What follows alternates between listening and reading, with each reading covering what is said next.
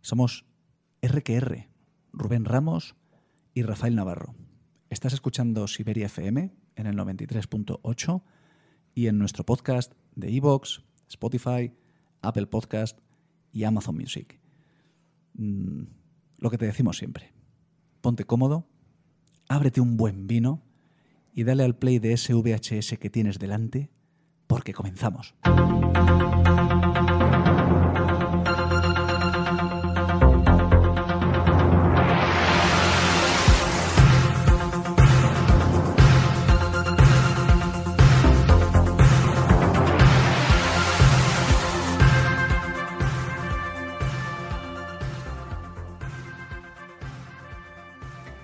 La verdad, Rafa, que ya sabes que RQR, nuestro programa, nuestro podcast, es como la vida misma. Siempre nos gusta empezarlo después de esta sintonía, con ese subidón, con esa alegría. Pero hoy sí que necesito empezarlo de una manera un poquito diferente. Eh, el programa de hoy va a ir dedicado a una persona muy especial que tristemente nos ha dejado esta semana eh, estamos hablando de Rodrigo eh, Rodri, eh, aquel chico ya muy conocido en Vitoria por aquel homenaje que le hizo el, el Deportivo Alavés el año pasado, chico afectado de ELA, diagnosticado con 23 años, ha fallecido con 26. Yo he tenido pues el gran honor y el gran privilegio de conocerle en el ámbito del Centro Sociocultural Asturiano, porque él era asturiano, su familia también socio de allí.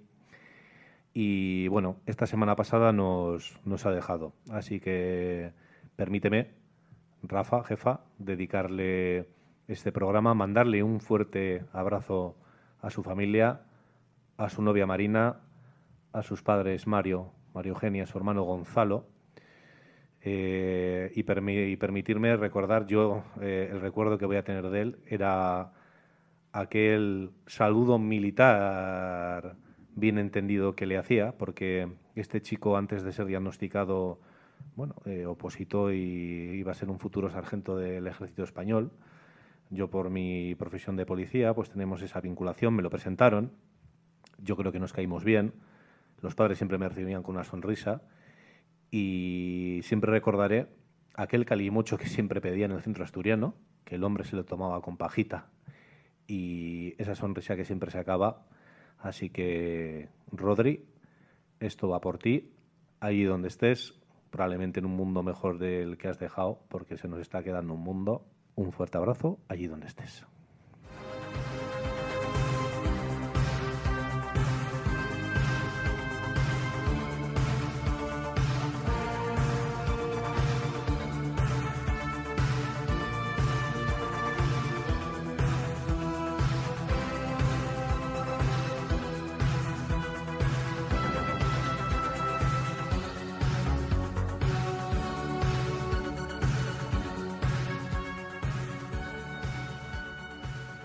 El episodio 11 está dedicado a tu memoria, Rodrigo.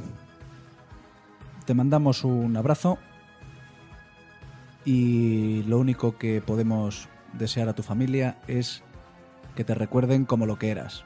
Un héroe, un luchador y un verdadero tío de los pies a la cabeza.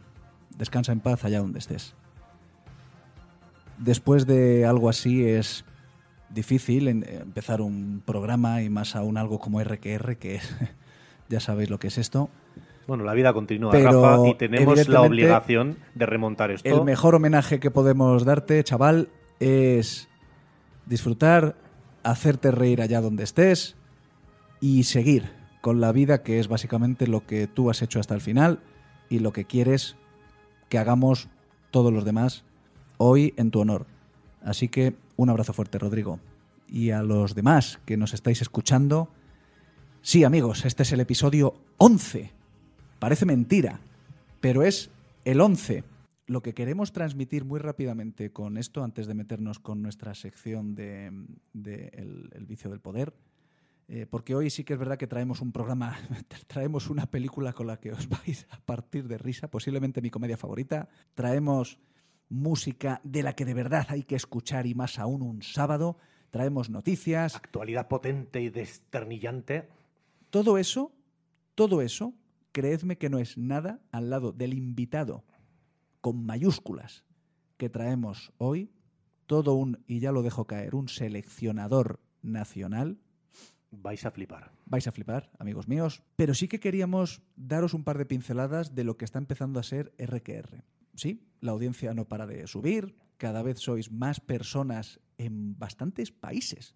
O sea, me están llegando mensajes, nos llegan mensajes de México, de Argentina, de Inglaterra, de Francia, de Portugal. En serio. Y de Corea del Norte no, porque allí ahí, no les dejan, no les dejan ni coger el teléfono. Pero me consta que su amado, me, me consta que su amado líder es un fiel oyente de RQR. ¿Cómo estás, Kim? Te mandamos, ya sabes, un abrazo muy fuerte desde las ondas siberianas. De hecho, se corta el pelo en mí mismo, peluquero. Eh, sí, sí, cierto. Tenéis el pelo parecido, la verdad. Sí. ¿Ya has visto qué camiseta traigo hoy? Mm, eh, sí, ¿qué pone ahí? ¿Qué pone? Bueno, es una camiseta eh, comprada en la asociación ELA, ¿vale? De, perdón, AEMAR. Eh, eh, con el, ya sabes que gestionan el tema del ELA en, en Áraba y tenemos que dar una noticia al respecto. Es que me la está reventando, pero te voy a dejar que la des. Y la noticia también. primero, primero lo que os decíamos, RQR se está expandiendo y pues sinceramente nos están invitando a eventos, a charlas, conferencias y esto se nos va algo de las manos. Ya os adelantamos que esta va a ser una temporada. El año que viene ya os adelantamos también que viene la temporada número 2 en Siberia FM y en vuestro podcast favorito de contenidos. La hemos cerrado con la jefa. Eh, sí, no, está firmado, está firmado. El contrato está firmado. Además, me consta que ha sido revisado por el departamento legal y es todo correcto. Por cierto, que lo sepan, nos han subido el sueldo. ¿Ah, sí? Sí, sí, sí, es un sueldo astronómico, Vale, asqueroso. Pero, a- a- amigos, lo único que os puedo decir respecto a esto es que muchísimas gracias por el soporte, por el apoyo eh, que estáis dando a RQR. Nos alegra mucho y sobre todo es un honor que nos escuchéis y que nos preguntéis y que nos digáis, oye, me ha gustado mucho la entrevista, oye, qué maravilla el disco que pusiste la semana pasada, oye, cómo me reí con la noticia de Rubén del peruano que habían eh, confundido con una niña. Oye, Mm, ¿cuándo sustituís a Rafa por otro? Exacto, exacto. Por cierto, hay un casting, hay un casting. Es un placer estar aquí de nuevo otra vez con el episodio 11 y sí que queremos deciros algo muy importante y va relacionado con la camiseta de Rubén y es referente a una guerrera que pudimos entrevistar aquí hace varios programas, ¿verdad Rubén? Claro, ¿os acordáis? Todo el mundo se acuerda de nuestra Wonder Woman, eh, Dainara Ramos, su academia de baile Dunia y esa enfermedad que nos estuvo explicando perfectamente. Mira, además así lo conectamos con nuestra dedicatoria de hoy.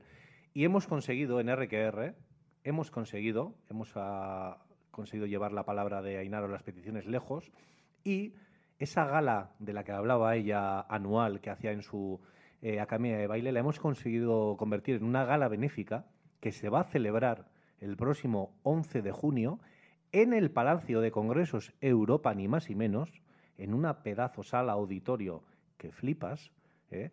Entradas ya a la venta, por cierto, atentos a nuestras redes sociales, a las del Centro Dunia, las de la Asociación Ademar, porque están volando. De hecho, nos ha llegado ahora mismo la noticia en el WhatsApp calentita de que ya hay 500 entradas vendidas, que es una barbaridad, hay que llenar el auditorio, y efectivamente RQR y nuestra jefa, los tres, juntos y revueltos, vamos a estar allí ese 11 de junio presentando la gala.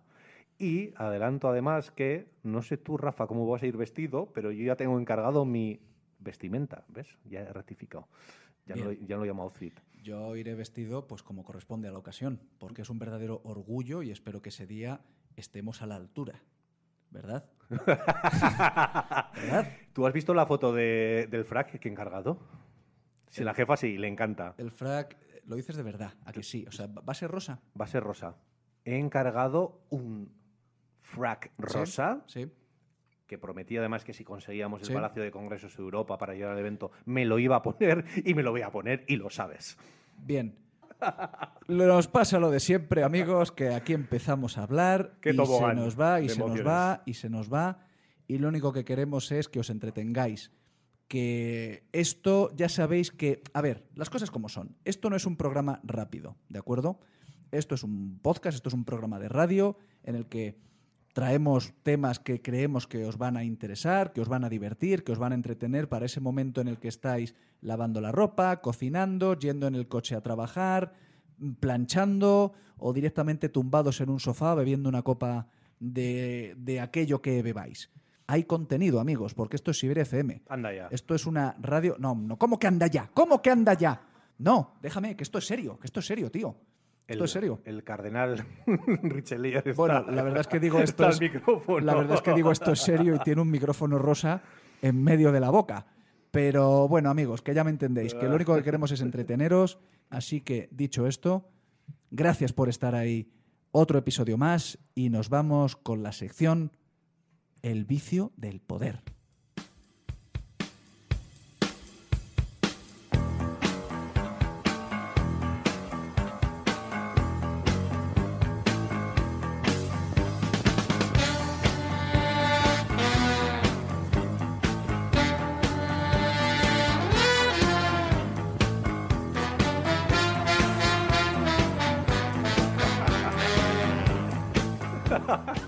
Más, más enanos no.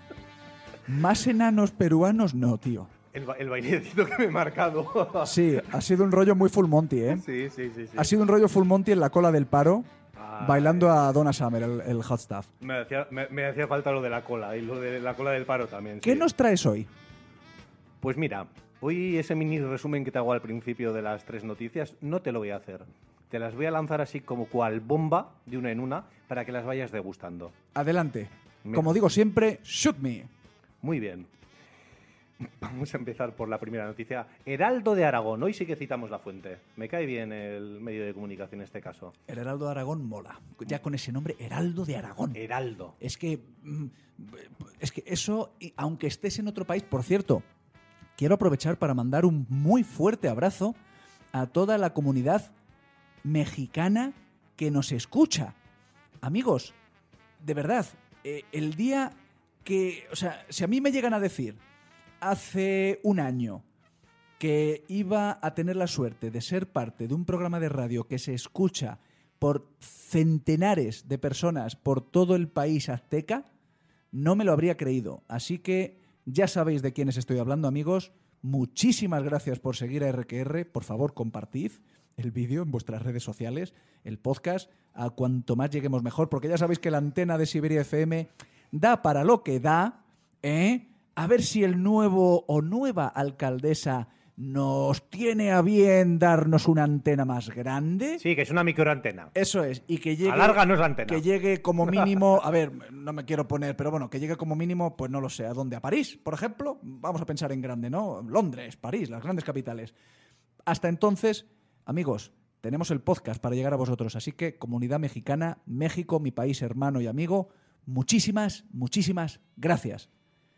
Perdona, Rubén, que me vengo arriba.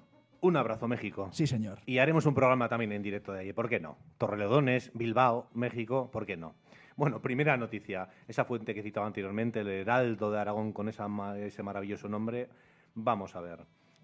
La travesura de unos menores de edad, cuatro chavales en concreto de entre 14 y 17 años, incendia un chale en un pueblecito del Pirineo Por Dios. y les cuesta a sus padres la friolera de medio millón de euros. O sea, es decir, 557.563 euros, entiendo que a repartir, a los padres de estos menores de edad. Recordemos que son eh, no inimputables por el Código Penal de los mayores de edad, no se les puede juzgar. Sí que a partir de los 14 años entran en esa famosa y polémica ley orgánica de responsabilidad penal del menor. Entonces estos chavales acaban en Fiscalía de Menores. Pero bueno, vamos a relatar un poquito, vamos a situarnos. Eh, sábado Santo, 17 de abril del año 2022, la noche de Sábado Santo. Este grupito de chavales, en este pueblo castillejo de Jaca, en el Pirineo Ostense, bueno, pues una casa, un chale chulo, que saben ellos que ese fin de semana no va a estar ocupado, es de un notario de Zaragoza, y lo que hacen es meterse allí, pues eso, a celebrar su fiesta, ¿no? Eh, deben entrar por por una de las puertas, ¿no? que debía estar pues eso, medio cedida, se meten allí y su idea es abren varias botellas de vino, como hacemos aquí en RQR, y no se les ocurre otra cosa que hacer algún experimento que seguramente habrían aprendido en el colegio en ciencias, en algo así como meter gasolina en un bote de cristal y se les va de las manos. Lo normal, lo normal. Pero lo normal. Pero los tíos, porque en este caso eran cuatro chavales, si no me equivoco, género masculino, para intentar apagar el incendio lo que hacen es coger algún edredón que había por ahí, alguna manta, ¿sabes? Y la echan encima. Y lo que hacen ya es prepararla del todo. Allí coge fuego todo y salen corriendo de allí. Bueno, la broma, en principio, que es lo de siempre, hace gracia pero no, les cuesta precisamente, bueno, se abre una investigación.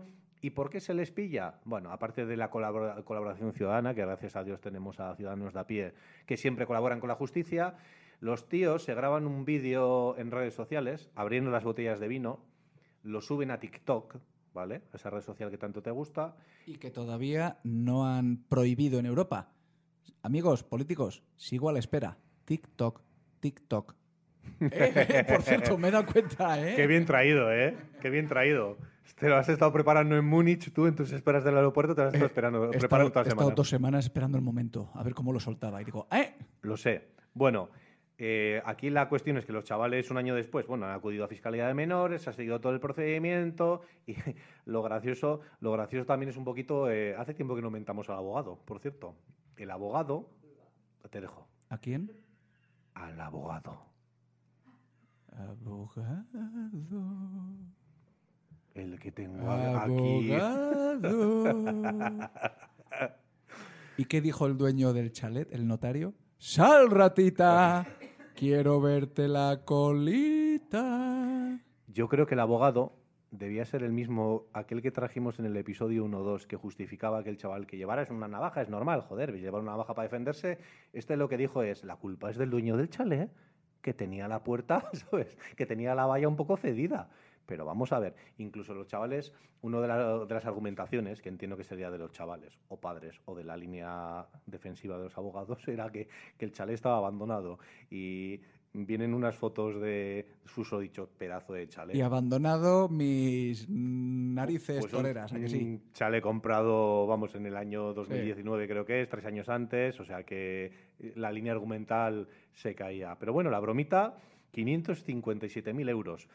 Mm, padres y La madres. ruina, la ruina. La ruina, La ruina porque para yo no una familia. Efectivamente. O para dos, la ruina. Mm. y- o para cuatro, en este caso, da igual. Eh, lo conectaremos luego con nuestro pequeño monográfico de estilos parentales, que hoy, por cierto, nos toca el autoritario. ¿eh? Pero qué gracia, gracieta para los papás. ¿eh? Siguiente De- noticia. em, ¿Quieres hacer algún comentario? es que poco se puede comentar de algo así. ¿Algún chale quemado en tu Vamos a ver, vamos a ver. eh, todos hemos hecho el cabra, todos.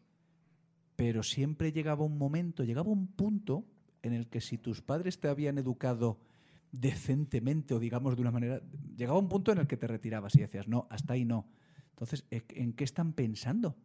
Chavales, ey, que no todo, que no todo tiene que ser diversión extrema y grabarlo en TikTok. ¿A quién se le ocurre meterse en un chalet? Eso es allanamiento de morada.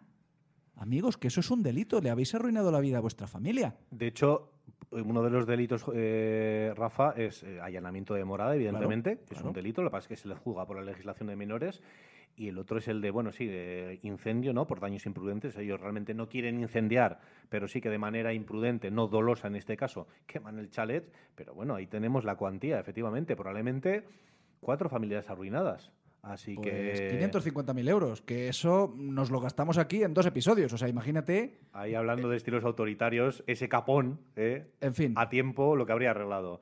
Siguiente noticia. Eh, esta te va a encantar, Rafa. El fin del programa de televisión referente del entretenimiento español durante los últimos 14 años. El programa de Garci sobre cine. Sálvame.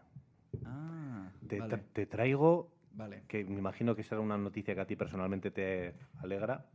Me la tenías guardada, ¿verdad? Sí, Me querías poner... Sí, bueno, vamos a intentar ser didácticos. El fin de Sálvame llega por fin. Además lo han debido retrasar una semana. El 23 de junio se acababa el programita de Jorge Javier Vázquez, Belén Esteban y compañía, que ha durado eh, ni más ni menos que 14 años. 14 años de programa. 14 años. Sí, sí, Eh, ahí lo tienes. Eso, para los que veis, sálvame, 14 es los dedos de las manos más 4. ¿Vale? Digo, para que hay que poner en contexto. Te has pasado. 19 de marzo de 2009. Comienza realmente como una especie de, no sé si voy a pronunciar bien, late night o como se diga, con un 25% de audiencia, ¿vale? Que eso es un. que eso son unos Sí, números era, bastante. era la novedad. Sí, era la novedad. ¿eh? Entonces, sí que es cierto que instaura, vamos a decir, para la historia de la televisión, ¿vale? Estemos de acuerdo o no con el contenido, con el formato, un formato diferente en el sentido de que ya no es el típico programa de, de famoseo, sino que los propios eh, presentadores, protagonistas, colaboradores en definitiva del programa son los propios protagonistas. Recordamos, al final, nos guste o no, va a ser historia de la televisión. Pues esos colaboradores perseguidos por sus propias cámaras, llorando en directo y montando unos tifostios de cuidado. Sí, Bueno, básicamente hago mi propia mierda y luego enmierdo todo lo demás. sí, sí, sí. no. que- De hecho, de hecho eh, ha servido los últimos 14 años eh, para llenar de contenidos a todo Telecinco, todo el universo Telecinco, personajes, programas, eso le, debates. si a eso- si a eso le llamamos contenido, bueno, hay que llamarle de alguna manera, Mm, vale. eh, generaba el contenido para Telecinco. Quiero decir, todos los programas giraban en torno a Sálvame y a Jorge Javier. De hecho, pre- presentaba varios programas a la vez. ¿Qué ha pasado? Bueno, sí que es cierto, esto es interesante, igual no todo el mundo lo sabe. En el año 2018 se inicia una investigación a nivel policial, un operativo, que se conoce en marzo del año 2022, que le llaman la Operación Deluxe, donde se investiga a un ex policía jubilado y a bueno, varios, eh, vamos a decir, no colaboradores, pero sí eh, actores de la fábrica de la tele, que es la productora que realmente dinamiza Sálvame, ¿vale? Como eh, eh, cómo investigan a los famosos de manera, vamos a decir, fraudulenta. incluso llega a haber 200 famosos, los nombres de 200 famosos que aparecen en la causa. Al final no ha quedado en nada, porque sí que es cierto que son delitos privados, el tema de la, los delitos contra el honor, si no los denuncias no se persiguen, pero pocos de ellos han denunciado. ¿eh? Y llega a haber una operación, una operación policial al respecto. A partir de ahí yo creo que se les viene abajo un poquito el tema, porque la nueva, fíjate, la nueva directiva de Telecinco, ¿eh? Eh, que ha cambiado el famoso Basile, ¿eh? el dueño y señor de, de Telecinco, pues ha dejado el cargo y bueno, pues el jefe nuevo, digamos, que trae sus cositas e intenta implantar en la cadena un código ético en el que evidentemente Sálvame no cumple con los postulados. Y aparte, se le juntan esas denuncias que nosotros aquí hacemos alusión de, una manera, de manera un poquito. Ellos sí que es cierto que tienen un aluvión de denuncias por parte de, de diferentes famosos, evident- evidentemente. Y una cosa con otra, pues lo que hace es llevar al programa, ya te digo, que nos guste o no, y eso es así, ha tenido unas audiencias brutales. Mm, Daría, ¿verdad?, para, para horas y horas de debate, quiero decir, de estas conclusiones que nos gustan a nosotros y estas opiniones tan, de por qué este programa ha triunfado en nuestro país durante los últimos 15 años, 14 en este caso, pero sí que es cierto que ha sido un programa de éxito. ¿Y, quién no ha visto un ratito de Sálvame? Igual tú, Rafa, seguramente no. La jefa me está diciendo que no. sé lo que es, evidentemente, no vivo en Marte, pero a Dios pongo por testigo que creo que no he visto ni un minuto de ese programa.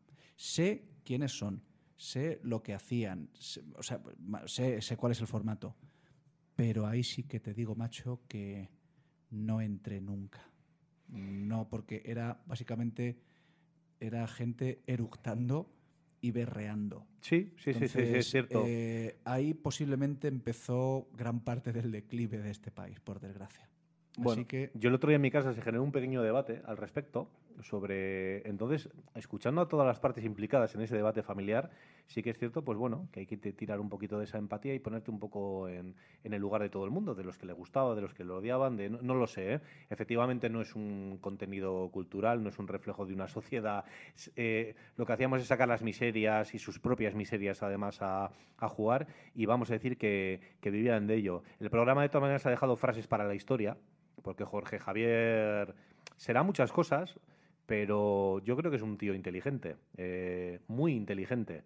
No estaremos de acuerdo con su manera de pensar, con su manera de ser, eh, pero es un tío muy inteligente. De hecho, ha dejado frases para la historia como este programa, permitirme, no sé si el horario infantil aquí nos cortaría, es de rojos y maricones. Muchas veces él directamente entró ya a confrontarse, eh, vamos a decir, con, con el tema político. Se posicionó ideológicamente. Correcto, Sí, correcto, sí. de una manera muy clara y llegó a espetar frases de este tipo. De hecho, aún recuerdo, y ese posiblemente sea el- uno de los momentos más bochornosos que yo he visto en una campaña política, y fue al pobre Ángel Gabilondo, un filósofo, un pensador, un hombre con una carrera vastísima, hermano del gran Iñaki Gabilondo, Sí.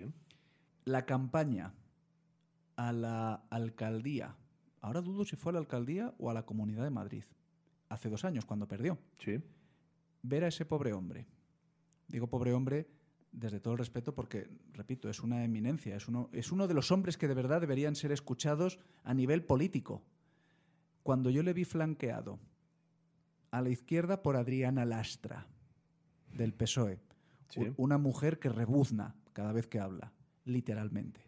Y a la derecha por Jorge Javier Vázquez, en un mitin en Madrid, ese día el PSOE firmó su sentencia de muerte en Madrid para muchos años y el pobre Ángel Gabilondo fue defenestrado. Ahora es el defensor del menor. Y lo demás es historia. Tuvieron la decencia de ofrecerle un cargo que creo que el hombre ni siquiera quería, pero bueno, al menos sabemos que como defensor del menor tenemos a una persona válida, inteligente mm, y, y- y que puede hacer cosas. Es una de las personas a las que hay que escuchar. Pero el día que yo vi esa foto, Sí. que además fue un meme, es que fue un meme el pobre Ángel Gabilondo, rodeado de esa, de esa banda, dije, hasta aquí. Bueno, más allá de aquí, ya sabes que en RQR nos gusta opinar, pero nos, gust- nos gusta crear también opinión, quiero decir, eh, conciencia crítica y que nuestros propios RQRs sean los que, bueno, que escuchen, reflexionen y que nos cuenten ¿eh? en nuestras redes sociales. Y puedo jurar y prometer que la última noticia está, va después de la de Sálvame,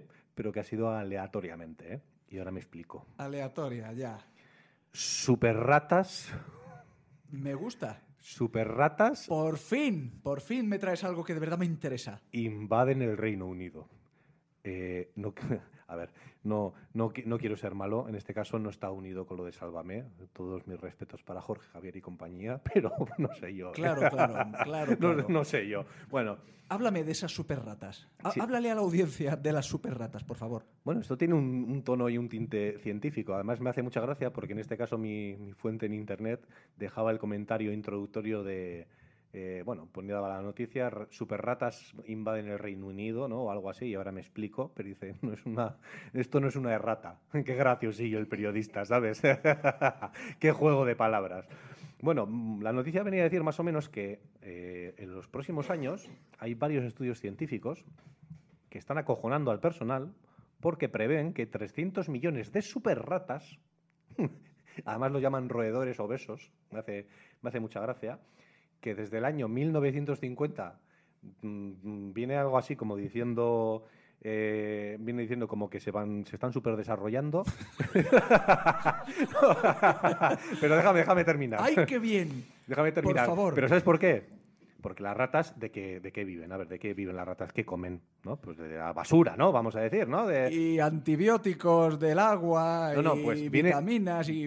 Vienen a decir que al alimentarse de la basura y de las sobras, que las comidas ultracalóricas y ultraprocesadas, imagínate más en el Reino Unido, ¿no? Con el tipo, ¿no? No es precisamente, eh, no hacen gala de la dieta mediterránea, que las superratas estas de marras se están alimentando de esos restos. Hamburguesas y guinness, básicamente. Y que eso, unido a la tolerancia que están desarrollando a todo tipo de raticidas y demás y tal, está creando una raza de super ratas que se super reproducen y que hemos llegado a tener en la ciudad inglesa de Bournemouth, ¿vale? Que sé que se pronuncia así porque... ¿Cómo, hay- Rubén? Bournemouth. Bournemouth. Sí, porque hay un equipo de fútbol. El Bournemouth. el, el, el Bermud. El Bermud. Eso es lo que nos hemos tomado antes del Bournemouth, Bournemouth. el Bournemouth torero. Bueno, ¿qué pasó en, en Bournemouth? Bueno, pues que se encontraron una rata que era más grande que un chihuahua, de 53,34 centímetros. ¿Eh? Bueno, señores de Sálvame, eh, ya ven que, que el, mu- que el mundo, que el mundo no se acaba con ustedes. El mundo avanza, amigos. Sí, porque yo preveía para ese, creo que he dicho 23 de junio, un tipo de efecto 2000, ¿no? Que se acabe Sálvame y que yo qué sé, que no... Super ratas. Es que ¿sabes cuál es el problema, tío? Primero, que esto, El, no- el nombre, el nombre mola. primero que esto me interesa muchísimo. Y, y daría para un episodio completo de RQR. No está conectado tampoco con el inicio de, la campaña de electoral. Hecho, ¿eh? de hecho, ojalá algún día tengamos la oportunidad de ir a Bournemouth a, a hacer un, un especial de super ratas. Pero es que te vas a reír. ¿Sabes a qué me ha recordado esto? Ahora viene la sección de cine. Pues esta semana, amigos y amigas de RQR, he visto una película que me ha llevado, mm, no sé si al éxtasis o a un estado mental de enajenación transitoria, no sé cómo definirlo. Básicamente os digo que la película son, ojo, que esto es real, la película se llama Sky Sharks, tiburones mm, voladores, tiburones en el cielo, y la película básicamente es que una expedición por H o por B llegan a la Antártida y descubren una raza de tiburones genéticamente modificados por los nazis, los reviven y a su vez reviven a unos nazis zombies con la única misión, estos tiburones voladores mutantes nazis, de destruir cualquier amenaza aérea de un comando de Estados Unidos que cuando se enteran, claro, dicen, oye, tenemos que destruir a los tiburones, super tiburones voladores nazis y a los superhombres nazis. Y la película la puedo recomendar desde aquí a todo el mundo. Creo que es una película que hay que ver en familia. Tiburones voladores nazis comandados por superhombres nazis. Tiene final feliz, por supuesto. ¿Vale? Sí, muy relacionado con la super rata, sí. A ver, macho, super tiburones, super ratas, super nazis. Este programa se va al carajo. Esto- no llegamos a la temporada number two. Había que enterrar el programa de alguna manera. Y Menos mal que el invitado está ahí agazapado. menos mal que tenemos ahí al, Tenemos hoy un invitado. super invitado. Y menos mal que tenemos un buen abogado, porque la cosa, la cosa está en el alambre. Encima me lo ha dicho con la voz de Batman. Es, es que me estoy preparando ya para la entrevista. Con la voz de Batman. Es es que ahora tú metes tu sección, desconecto, ¿sabes? Ya, ya, bueno, ya, Y, me- ya, y- claro. y voy pensando en lo que voy a Pues preguntar. hoy no vas a, desconectar, macho, porque hoy la película que traemos Sí. ataca directamente a la línea de flotación de la nueva cultura de la cancelación que desde aquí muchas veces hemos denunciado. Voy a dar paso a la sección, que no me pase como otras veces. Hoy en Rebobine, por favor, os traemos una joya y espero que la disfrutéis y que os riáis, pero de verdad, a carcajada limpia, tanto como lo hicimos Rubén y yo.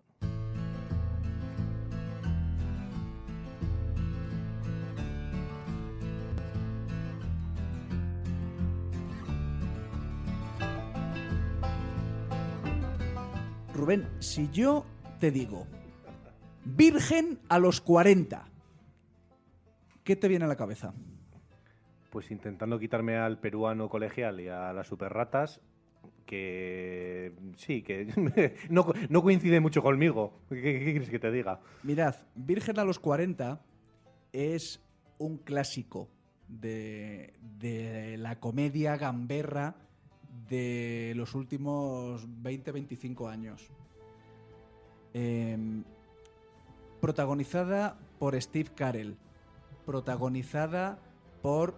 Dámelo. Por. eh, Rubén, por favor, pásame. Es que no sé, no sé cómo pedir la documentación en este programa, amigos. Parece, parece mentira. Ah, que te traes chuleta, ¿eh?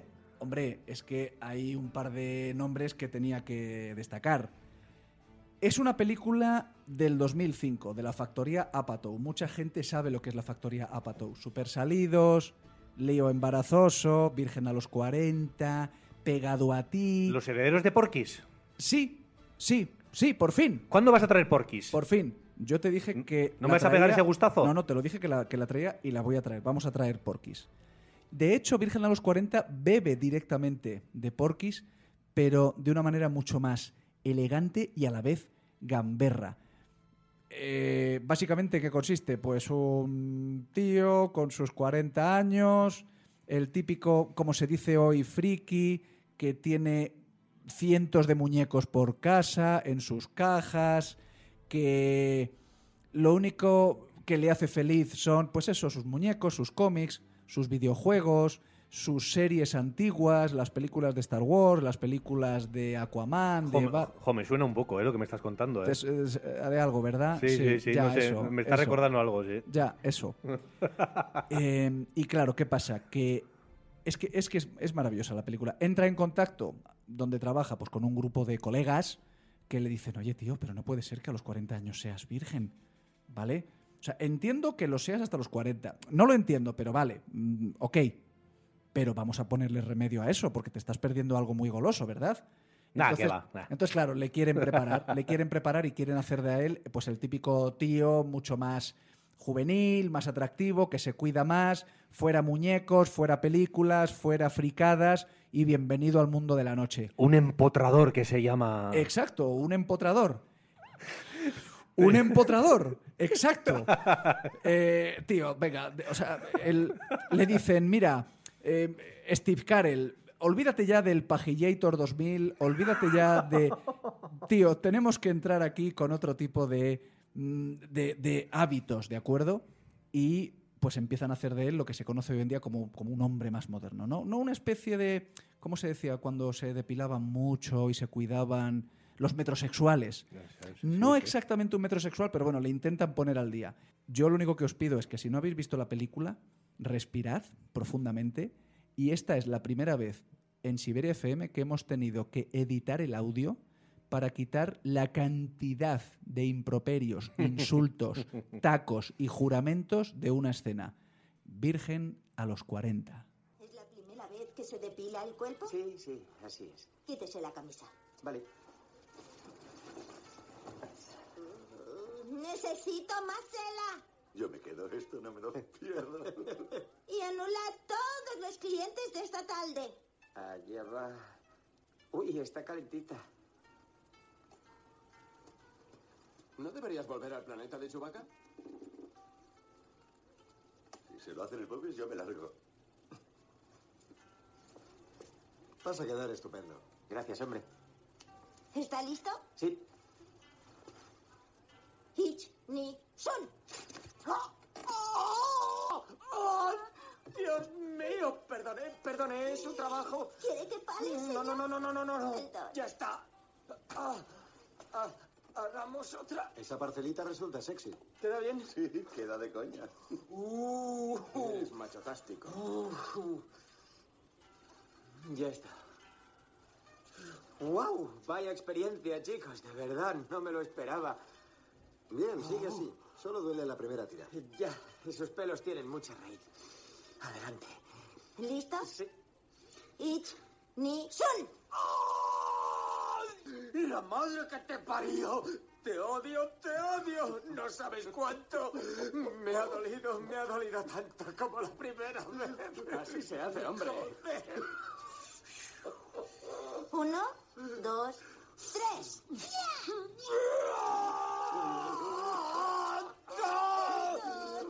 ¡Me por el culo!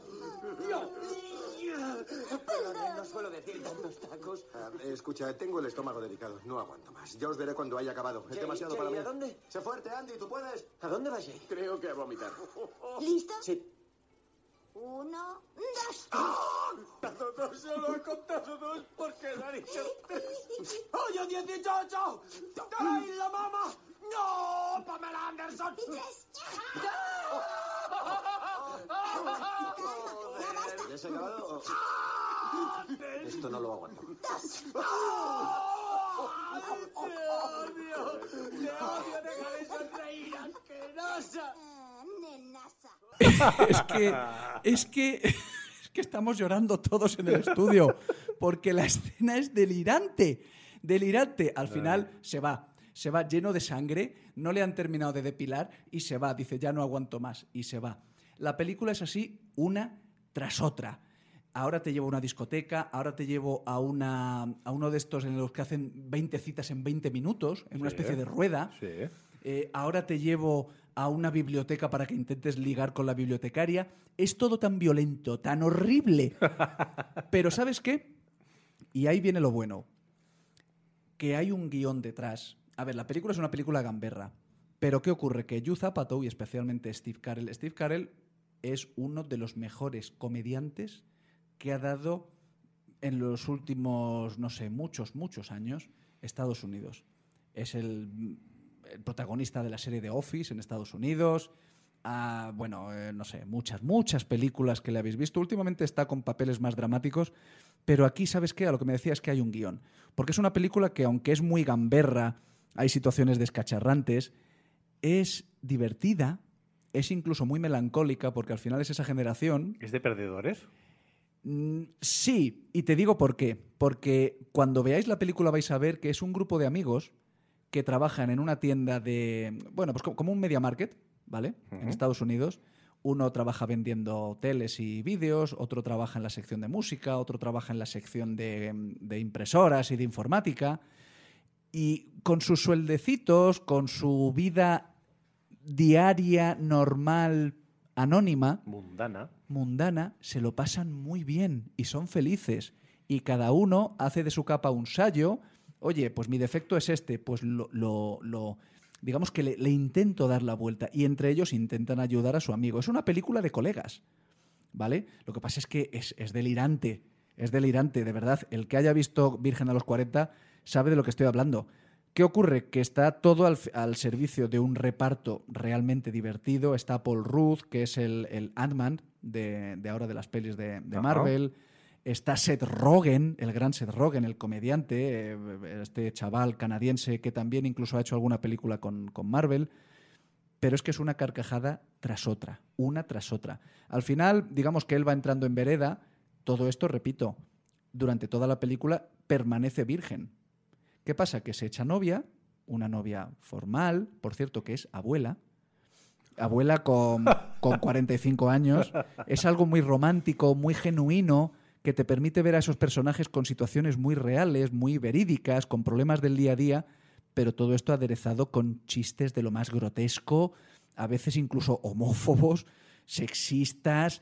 ¿Sabes que hay una cosa que me gusta mucho de esta película? Ojo, que se me entienda lo que voy a decir. Es racista, pero porque los negros no paran de meterse con los blancos, los blancos se meten con los indios, los indios se meten con los chinos, los chinos se meten con los negros y todos se lo toman a risa. Hay para todos. O sea, de verdad, amigos, si podéis ver la, la película, ojo al vendedor indio, un vendedor con sus sesenta y tantos años ya, intentando dar consejos sexuales al protagonista. Yo he llorado, pero he llorado de verdad. Y he visto esta película 20 veces y he llorado de risa porque no, no te entra en la cabeza las cosas que están diciendo. Y entre todos ellos se apoyan, entre todos ellos se machacan unos a otros. Y quizás es una película hija de su tiempo, del año 2005, las cosas van cambiando, pero creo que hay cosas de esta película muy rescatables, como esa amistad que conocíamos la generación nacida en los 80 y en los 90. Aquí no hay teléfonos, aquí no hay redes sociales, aquí no hay poses, aquí lo único que hay son colegas, Codazos del día a día. codazos del día a día, alcohol, discotecas, trabajos, facturas y tu primera novia, tu segunda novia, ese rollo que era un poco más guarro que el anterior pero menos que el siguiente, esa, esa- ese descubrimiento de la sexualidad, pero claro, a los 40 años, lo cual ya te da a entender de qué va la película. Oye, Rafa, una pregunta. ¿Tú conoces algún virgen a los 40 años? Creo que no. ¿Crees, Creo. verdad? Sí que es verdad que hay algún colega que digo, bueno, no sé yo. De hecho, hay una escena genial en la que le están intentando sacar si realmente ha estado con una chica y es, vamos, es maravilloso. Porque al final se dan cuenta de que cómo está contando las cosas, se dan cuenta de que realmente es virgen. Porque las cosas que está diciendo no tienen ningún sentido. O sea, nadie hace eso con otra persona. ¿Vale? Eh, pero es que, además, además, fíjate, es una película que yo en su momento vi doblada al castellano y la he visto después siempre en inglés. Pues creo que el doblaje al castellano es incluso mejor que en versión original. Y no por los actores, sino por el tipo de doblaje que se hizo en España con expresiones de nuestra época. Pero de verdad, esta, esta película sí que es para un viernes por la noche O un sábado como hoy. o un sábado. Con palomitas y ojo, vino. Con colegas todos ahí juntos en una timba. De hecho, hay un par de timbas brutales en esta película. O para verlo con tu pareja, con tu novio, con tu novia, con tu perro, con tu perrijo, con quien quieras. O con tu super rata. o con tu super rata voladora. Porque de verdad te vas, te vas a partir. Quiero saber todo sobre ti. Y yo contártelo. ¿De verdad? Sí. Pues, ¿qué quieres hacer? ¿Cuál es tu sueño? Ah, No querrás pasar en Smartec el resto de tu vida. ah, Hace mucho tiempo que trabajo allí Ya. y últimamente me he planteado montar mi propia tienda. ¿En serio? Sí. ¿Qué, qué clase de tienda? Pues una tienda de estéreos. Dios mío, ¿y por qué no lo haces? No tengo suficiente dinero. Y tus muñecos coleccionables seguro que te darían mucho dinero por ellos. Acabo de vender un G.I. Joe por mil pavos. ¿Ah, sí? ¿Tienes alguno? Sí, ¿Ah, sí? 47. Anda ya. Sí, en sus cajas no me lo originales. creo. Podría ayudarte a venderlos en eBay. Y bueno, no te cobraría comisión. Te aseguro que puedes hacerlo. Podrás cumplir tu sueño. Sí, hagámoslo. Hagámoslo. El problema de esto cuando dice tengo 47, y es verdad, tiene un montón de muñecos en cajas valiosísimos, y se supone que aquí es un friki. Yo me he ido a mi casa y empecé a contar y van más de 200. Esos son los que tienes tú, ¿verdad? Entonces, Pero tú no eres virgen, ni tienes 40. no, doy fe, no tengo 40 y no soy virgen. Yo también doy fe de que no eres virgen. Mm, sí, porque sabes que tengo hijos, tengo descendencia. Sí, sí, es por eso, es por eso. Sí. Tengo descendencia con mi mujer a la que quiero. No, no podrían gustarme más las mujeres, Rubén. Imposible. No te, no, no te entiendo a mí. Imposible. No, Imposible. no- te, no te- te llego a entender. Pues eso. A mí también me gusta mucho, pero... Eso, pero tienes un micro rosa. Un abrazo a todas las mujeres. Eso es. Un abrazo y un cariñoso beso a mi mujer una vez más. Eh, poneros virgen a los 40, porque además la vais a encontrar en cualquier sitio. Es una especie de me- pequeño clásico de culto de ese tipo de cine gamberro de esa época. Ojo, que se siguen haciendo algunas películas de la factoría Apatow. Pero es un poco resaco en Las Vegas también. Sí, va por, va por ahí, van, va- van por ahí los tiros, en mi opinión es bastante mejor.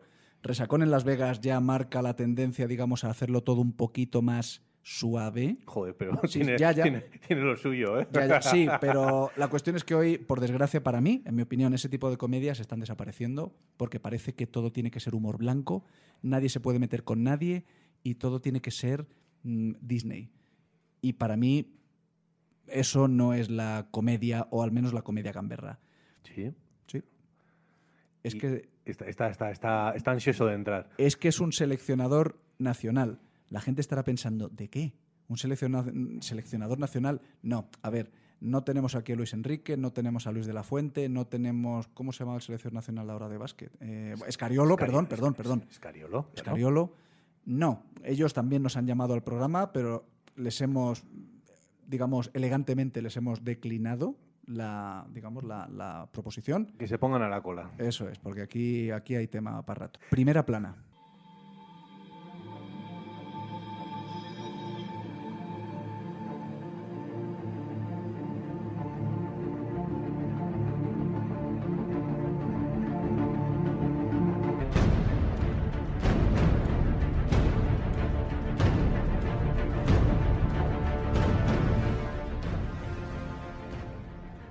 RQR es un programa de entrevistas. Lo decimos siempre, que aquí lo que decimos mi amigo y yo no vale de nada, ¿verdad? No, absolutamente de nada. Pero ¿has visto mi bro cómo la sintonía pega con todos los invitados que hemos traído? Absolutamente. Es DC y su universo extendido de superhéroes. Hoy tenemos a otro. Y cada vez mejor. Pues amigos, lo dicho, hoy vamos a intentar, prometido, hablar menos, preguntas más concisas, porque tenemos a un verdadero superhéroe con nosotros. No te lo crees ni tú. No sé si tiene. Ya, ya, ya empiezo, ¿ves? Ya me he liado. No sé si tiene capa, pero lo que hace es de mucho, mucho valor y mucha enjundia. Así que, Rubén, te dejo, pero yo de momento digo, Adrián, bienvenido. Muchísimas gracias. ¿Qué tal, chicos? Pues muy bien, ¿qué tal tú? ¿Cómo lo Bien, llevas? Aquí en familia, o sea que siempre bien. Encantado con su copita de vino. Presenta a nuestro superhéroe, por favor. Presentación habitual del programa. Adrián Yáñez, bilbaíno, 34 años. Antes me ha corregido, no 35, 34. ¿Quién los pillara? Y tenemos, además de a un gran tipo, a una celebridad en lo suyo. A ver si somos capaces de. Probablemente se nos acabe el tiempo ya solo con el currículum ¿eh? vitae deportivo que nos trae. Entrenador de básquet en silla de ruedas, ¿no? Así Básquet es. adaptado. Eso es. Has sido hasta hace muy poquito seleccionador nacional femenino de la disciplina Eso es absoluto. absoluto, entrenador del equipo de básquet de Bilbao que se llama el Vida IDEAC. Eso es. Bien, he pronunciado Muy bien. bien, perfectamente además. Eh, equipo que este año, Rafael, tercero en liga, campeón de Copa y subcampeón de la Euroliga. Además de haber entrenado en Portugal, de ser el seleccionador eh, de básquet eh, la selección de Euskadi. eh, es que se nos acaba el programa. Nos Adrián. hemos movido, nos hemos movido por, por muchos lares.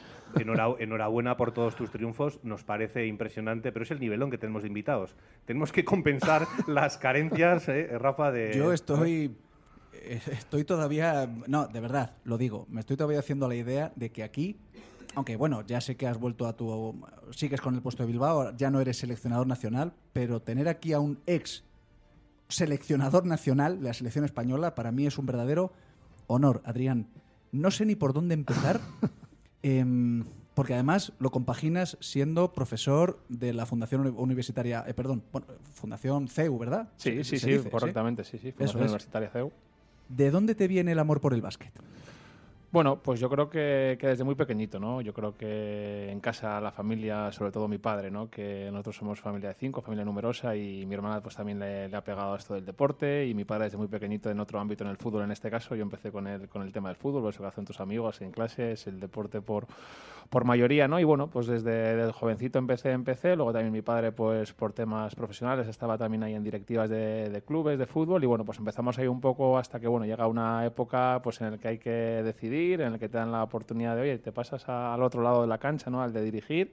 Empezamos dirigiendo equipos de equipos de fútbol y bueno, llega un momento en el que pues te cambia un poco la casa te hace chip, cambiamos un poco al mundo del básquet convencional y bueno, pues con 19 años nos dan la posibilidad de marchar primero, como bien decía el compi, marchamos primero a Portugal, luego a Asturias, también estamos ahí unas 6-7 meses en Italia. Bueno, la verdad que nos hemos movido y afortunados, ¿no? Y como bien dices, pues el poco tiempo, ¿no? A veces que tienes entre el cole, las elecciones y tal, pues hay que dejar cosas, porque también hay en casa gente que, que a veces te quiere, te quiere con tiempo y los fines de semana, pues, pues son cuanto menos eso es. Entre viaje para arriba y viaje para abajo, pues se hace, se hace larga la semana. Y Adrián, eh, la siguiente pregunta, eh, naturalmente, ¿y del básquet al básquet adaptado en silla de ruedas, cómo das ese salto?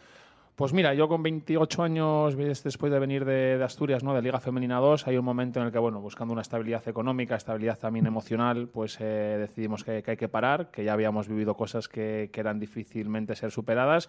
Y con 30 años, pues recibo unos, no se me olvidará nada más, nunca iba también con, con Ichi, mi, mi pareja, por la calle y recibo una llamada de- del club de, de Bilbao, Vidaidak Bilbao, de básquet en silla. Yo realmente pensaba que se habían equivocado. Digo, a buscarme a mí, baloncesto en silla, no había visto, yo le digo al presi, digo, yo no he visto absolutamente ningún partido nunca en mi vida, más que el típico que echan en teledeporte, que estás ahí haciendo zapping y lo pones, ¿no? Y bueno, nos reunimos al día siguiente, yo pensaba que era pues para formar parte del cuerpo técnico, en ningún momento yo creía que iba a ser para ser primer entrenador, nos juntamos en una mesa como esta y nada, de ahí surge la, la posibilidad, me quedé así un poco pues impactado y nada, con el tema de la pandemia, esto fue en marzo del 2020, con el tema de la pandemia pues tuve ahí cinco o seis meses para empaparme un poco de qué era esto y, y mal no, no nos fue.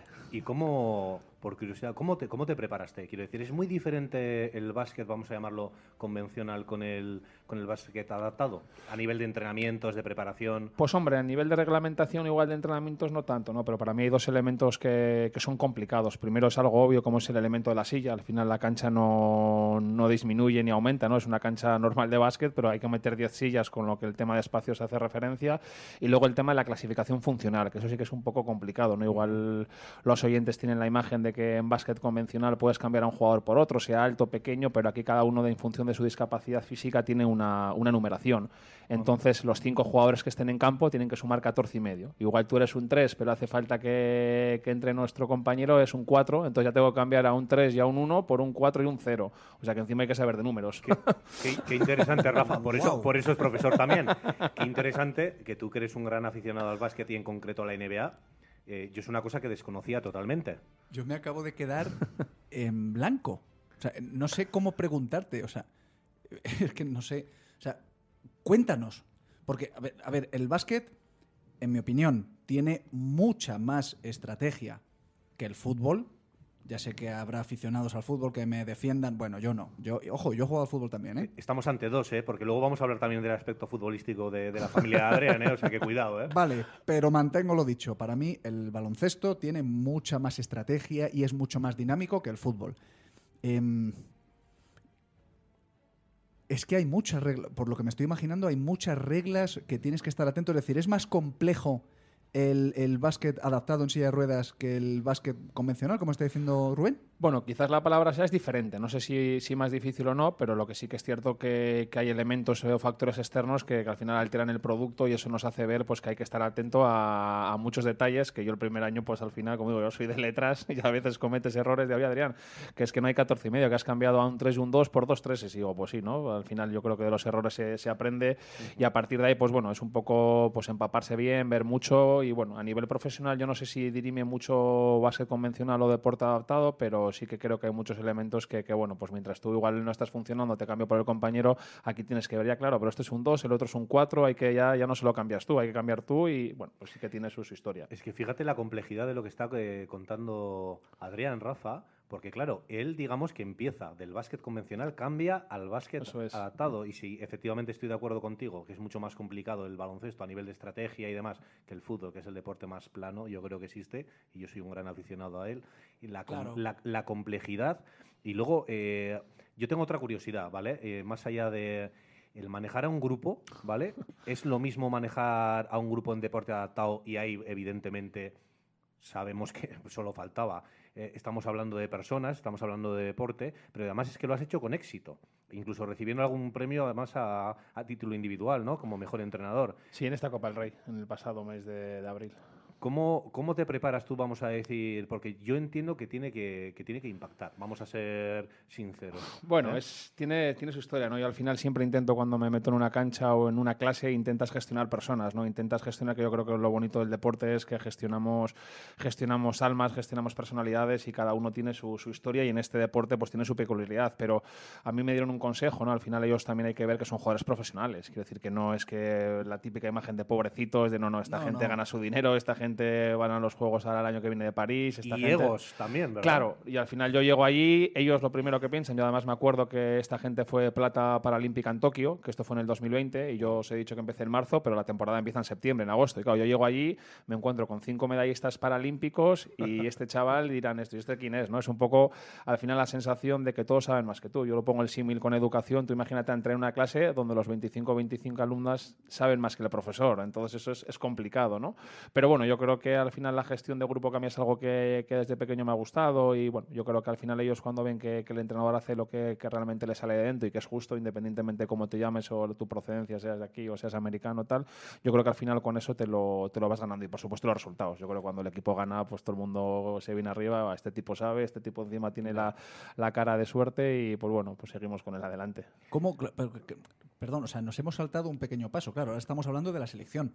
Sí, Porque, claro, la selección española me, me consta de lo, vamos, lo poco que he podido informarme. Es una potencia. ¿Cómo llegas a ser seleccionador eh, español? Es decir, tú estabas en el, en el club de Bilbao. como suena, ¿eh? Otra, otra, otra. No, no, es que, es que, esa- Es que, es que quiero. Es que Lo estoy escuchando y digo... creo, es cre- creo es que los es oyentes. es así, ¿verdad? Creo que los oyentes se han dado cuenta del autobombo que nos estamos dando hoy. Porque sí, amigos, aquí en RQR lo único que traemos es lo mejor de lo mejor. Y hoy aquí tenemos, pues nada, lo típico, selección nacional. Bueno, Pues eso, ya sabes, pues, pues eh, aquí el típico viernes, aquí. Ese es el nivel que tenemos. eh, Eh, das el, o sea, das el salto porque compaginas, pero ¿cómo llegas a la selección española? Otra llamada de esas de se han equivocado. Pues os digo la verdad, yo empecé eso, como os decía, en el 20 y ese año ganamos la liga. Y es la primera liga que gana Bilbao, bueno, pues en los 57, 58 años, siempre la había ganado el mismo club, el Madrid. Y llega a Bilbao, entrenador nuevo, y yo creo que eso llega pues eso, a las altas esferas y eran, pues oye, este, este chaval algo tiene, ¿no? Que llega aquí con, y, y gana y saca el partido adelante y gana la liga. Entonces, o sea, llegas nuevo y ganamos la y liga. ganas la liga. Sí, sí, sí. Bueno, Rubén, vámonos. Ya está. Hasta aquí, Adrián, puedes llevar el programa. Como, si- como siga así, eh, nos quita el micrófono y, y- y nosotros abajo al bar. O sea, ganas la liga. Vale. Perdona que te he interrumpido, pero es que esto cada vez va. Sí, va en, ma- más. en mayo de- del 2021 ganamos la liga, eso es. El seleccionador nacional femenino, pues por motivos laborales, tiene que, que dar un paso atrás. Y bueno, pues yo en agosto creo que es, si no recuerdo mal, finales de agosto, principios de septiembre, yo creo que estaba ya pues empezando el cole, pues eso, recibo una, una llamada de un número que no conozco y digo, bueno, pues a ver, a ver quién es, ¿no? otro, otro número. de esos que llaman al día. Y nada, y era Enrique, el, el presidente de la federación, que si me quería hacer cargo de, de de, bueno, de la, de la selección nacional. Yo ahí sí que estuve un poco, me senté un poco, estaba justo en la sala de profesores y dije, espera un segundín ¿Te, que... te- te entró- te- entró un poco de mieditis? ¿O de, Pues sí, o no, de colitis incluso? Un, poco bastante, además, y es cierto que digo, pero yo, eh, y sí, sí, efectivamente, haces tu cuerpo técnico de garantías y, el mes que viene tienes el europeo en Madrid. Tuvimos el europeo en octubre del 21, donde somos bronce. La primera medalla de la, de la selección, y es cierto que ya, bueno, pues preparando el mundial que teníamos ahora en junio del 23 en, en Dubái, que era ahora pues el mes que viene, bueno, pues al final lo que hablábamos con anterioridad, es cierto que muchas cosas, temas laborales, personales, más equipos, pues bueno, sí que es cierto de, de hacer un parón porque el cuerpo también te pide, relajamos que, que aunque tú no lo notes, pues hay, hay que seguir es dándole. mucha, mucha tralla. Sí. Como diría mi santo padre Rafa, eso es tener la flor en el culo. Pues Pero sí. en el mejor de los sentidos. Llegó nuevo, gano. Llegó nuevo, gano. No, hombre. Los del equipo lo llaman el efecto Yáñez. Me gusta, me la quedo, me la quedo, me la quedo. Rubén, ya sabes lo que te tienes que tatuar este mes. El efecto Yáñez.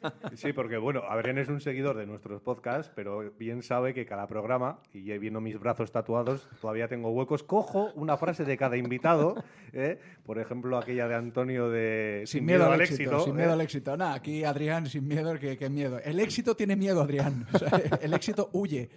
Adrián, eh, perdona, otra pregunta que quizás sea, no sé, pero como lo desconozco, entiendo que también partimos de la base de que hay un base, un escolta, Sí. hay pivot, Eso el es. center como tal en la NBA. eh, sí, ¿verdad? Un poco en función de, la, de la y discapacidad. Vale. Va un poquito en función de la discapacidad, porque bueno, en básquet convencional, pues puede cualquiera ¿no? usar una zapatilla 41, 42 o 43, cada uno la que lleve. Aquí cada jugador tiene su silla personal, es decir, sus sillas son sus zapatillas. Wow. Y esas sillas al final, pues no es lo mismo una persona igual que tiene una paraplegia o una tetraplegia, un poco en función de lo que hablábamos antes de la clasificación funcional, es, es importante. ¿no? Los jugadores están puntuados, entre comillas, lo de puntuados de 0 a 4.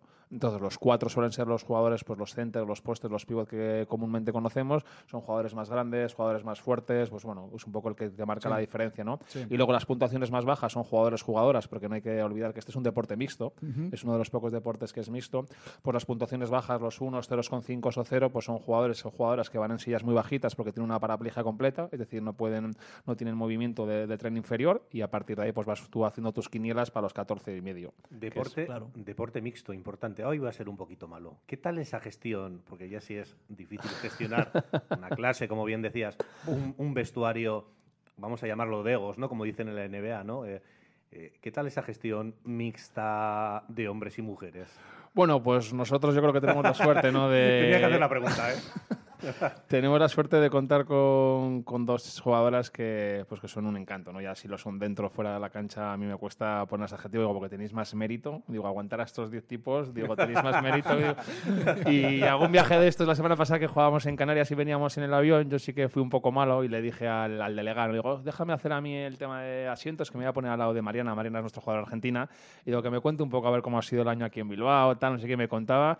Y dice, uff, al principio fue complicado, y Adri dice, al final sí que es cierto que, que estos van a puñar. Al final las típicas bromas, las típicas tal, pues, eh, pues lo que pasa en todos los equipos, que al final les ves, Claro. pero hay un Barça-Madrid, el uno que es del Barça, el otro que es del Madrid, no sé qué, se pican y van a tomar sus, sus cervezas juntos y bueno, pues al final yo creo que también eso es lo importante, ¿no? Hablabas antes de- del tema de la clave, yo creo que la clave es el buen ambiente que hay, que tenemos días malos como en las mejores familias, pero, pero somos un grupo para lo bueno y para lo malo y los resultados están ahí. Y yo creo que es un poquito el factor diferencial.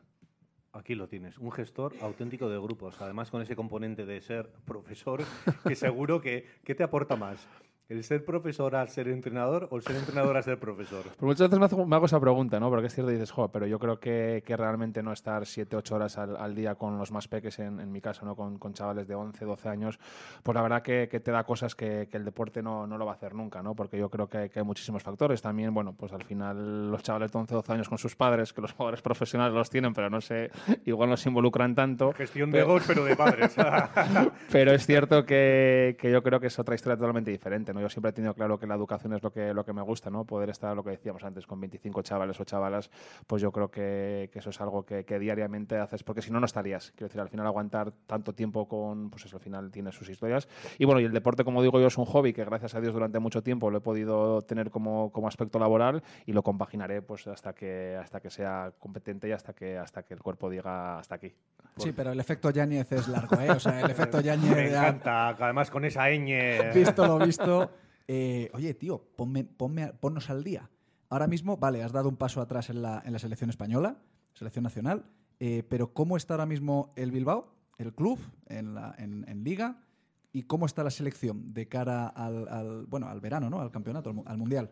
Pues sí, eh, hablando de la selección, en el campeonato del mundo yo siempre he dicho ¿no? que ahí hay dos espinitas que espero que pronto se puedan cumplir, que es vivir un mundial y unos Juegos Olímpicos. En este caso paralímpicos yo creo que es el sueño de, de todo entrenador. En este caso, bueno, ir a París, digo que estaba muy cerca, vamos a esperar a Los Ángeles 2028 que parece que tiene mejor, que tiene mejor, mejor Siempre- pinta. Siempre cualquier cosa mejor que, Francia, tío. Siempre a Estados Unidos, siempre. Y, y luego con el equipo club, pues eso, cerrando ya la semana pasada, cerramos ya la temporada en, hace 15 días, perdón, en Milán, en Italia, con el Campeonato Europa, que se nos escapó esa, esa final al- nada, por, por pequeños detalles y ya preparando un poco la, la temporada, jugadores que van, jugadores que tendrán que, que venir. Al final, pues que económicamente igual no somos tran- transatlánticos como otros, ¿no? Y cuando haces buenas temporadas y en este caso ganas la Copa del Rey, pues los equipos grandes pues se fijan, ¿no? En el que algo tendrán Claro, que... y vienen con el talón y ahí no puedes... Sí que se come bien en Bilbao, sí que es buena gente, pero, pero, pero antes no... La nómina es la nómina, ¿no? Y bueno, pues habrá que replantearse plantillas, estructuras un poco y el 31 de agosto volver a, volver a empezar. Perfecto. Eh, Adrián, tirando de la preentrevista que hemos tenido, siempre, Sí. siempre interesante para que todos nuestros radioescuchantes lo sepan. Hablabas de tu padre al Sí, principio, un poco sí, de sí. carrerilla, que es un poco quien introduce en el ámbito familiar el tema deportivo.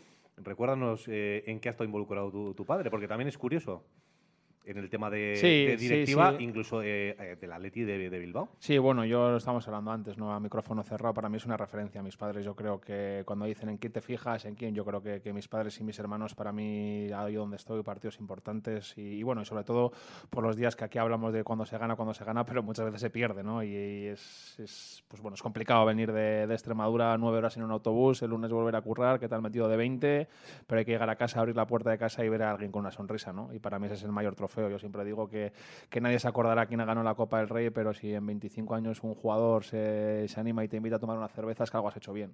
Y yo creo que eso es realmente el, título que, que los entrenadores nos quedamos. Y ahí mi Aita sí que, o mi padre sí que estuvo muy muy rápido, ¿no? Porque con tres añitos a mí me hizo socio del Atleti, actualmente por eso ya son 30 años de, de socio, ha habido años mejores y, y no tan buenos, pero, pero con nueve o con diez años, no sé, tampoco se me olvidará, ¿no? Yo creo que estaba pues el típico año que, que bueno, que estás ya ahí un poco en cuarto, quinto primaria, que ya eres un poco más, más consciente. Yo sí que le pregunté, y digo, Aita, digo, ¿cómo puedo tener nueve años y, y cinco años socio del Atleti? Digo, sí, digo, no me salen, no me salen los, los dedos, ¿no? Digo, que estaba socio aquí con tres, y me dice, sí, dice, y te voy a explicar el por qué, ¿no? Dice, porque independientemente que con 17, 18 años te puedas ir de casa, cada 15 días nos vamos a ver en este asiento en San Mamés. Y dice, es una excusa para, para poder comer, para comer el bocata o para, lo que sea, ¿no? Quedamos una hora, dos horas de partido y la hora de después son cuatro horas, que muchos padres, pues igual con sus hijos no lo pueden pasar, ¿no? Y es cierto que a mí ese detalle, pues me dijo, uff, me entró, y ahora de lo que estoy contando te entra el escalofrío, ¿no? Decir, joder, qué, qué nivel, ¿no? Y bueno, pues él también estuvo, pues como decía ante Rubén, pues bueno, en la directiva del fallecido Rubén Uría, también, bueno, nosotros en casa siempre hemos tenido pues el tema del deporte muy, muy arraigado. Y bueno, yo soy el rarito que luego se ha ido para el tema del, del básquet, ¿no? Pero, pero mis aitas siempre han estado ahí y a día de hoy, pues eso, hay un partido el domingo y pues vas a comer a casa de tus padres, con tus hermanos y luego vas para el A fútbol, como digo yo, eso es que es la excusa. Al final, independientemente de quién juegue, yo creo que, que lo realmente importante está antes. Además, pedazo de estadio. Mira, me, me siento un poco reflejado, Rafa, en lo que dice. Yo también sabes que soy socio del Alavés con mi padre y con mi tío. Voy cada 15 días. Bueno, no puedo ir siempre por el tema familiar, pero sí que es cierto que en mi casa es un planteamiento similar. Más allá de ir a ver fútbol, que ya ves el fútbol que podemos ver en segunda división, eh, es estar con tu familia y es una de las cosas que me gustaría implementar en mi familia, con mis hijos, tanto con mi hija como con mi hijo. Muy bonito lo que nos has traído, Adrián, en este sentido. Sí, yo creo que al final es realmente lo que se queda, ¿no? Pero decía antes, al final, bueno, quien gane títulos, pero yo creo que, que cada 15 días poder estar con, con tu padre, con tu madre, con tus hermanos, yo creo que es algo que, que no vuelve y cuanto más mayor te vas haciendo, al final son 33, 34 años, pero te das cuenta que, que tus padres también empiezan a ser mayores y como decía el otro día mi hermana, ¿no? Pues por suerte o por desgracia en un tiempo nos estaremos riendo de esto, pero tendrás que venir conmigo al fútbol porque ahí Tabama ya, ya no estará, ¿no? Pero mientras tanto, pues eso, que, que la Europa o la Champions sean secundarios y, y podamos ir con Aita muchos años. Eh, Precioso. eres- eh, no, muy bonito, Precioso. muy bonito. ¿Eres padre, Adrián? No, no, no. no, ¿Te no. gustaría serlo? Bueno, eh, es un objetivo también a corto plazo, no con efecto Yáñez, pero sí que intentaremos Sí, eh, con, con si estamos ya, pues bueno, un poco la idea de, de mantener una familia, hacerlo, porque yo creo que también es otra de las cosas que, como objetivo, si no deportivo, sí personal, yo creo que, que el poder tener algo que, pues como muchas veces decimos, ¿no? En la, en la reunión de, de profesores, ¿no? Cuando un padre te deja lo que más quiere, ¿no? Que son sus hijos o sus hijas, yo creo que, que eso no, eso es lo más, lo más bonito, ¿no? Y por eso nos dedicamos a lo que hacemos y lo intentamos hacer con, con la mejor de las sonrisas. Y que ya toca tener hijos aquí. Que ya son coño, está 34 bien, ya. Que, que ya aquí, aquí, que sí, que mucho básquet y mucha Déjate de, historia. déjate de viaje. Hombre, Al Eso dice lío, la jefa, eso al lío que, hay que llevar gente a la catedral, Sabia Nueva.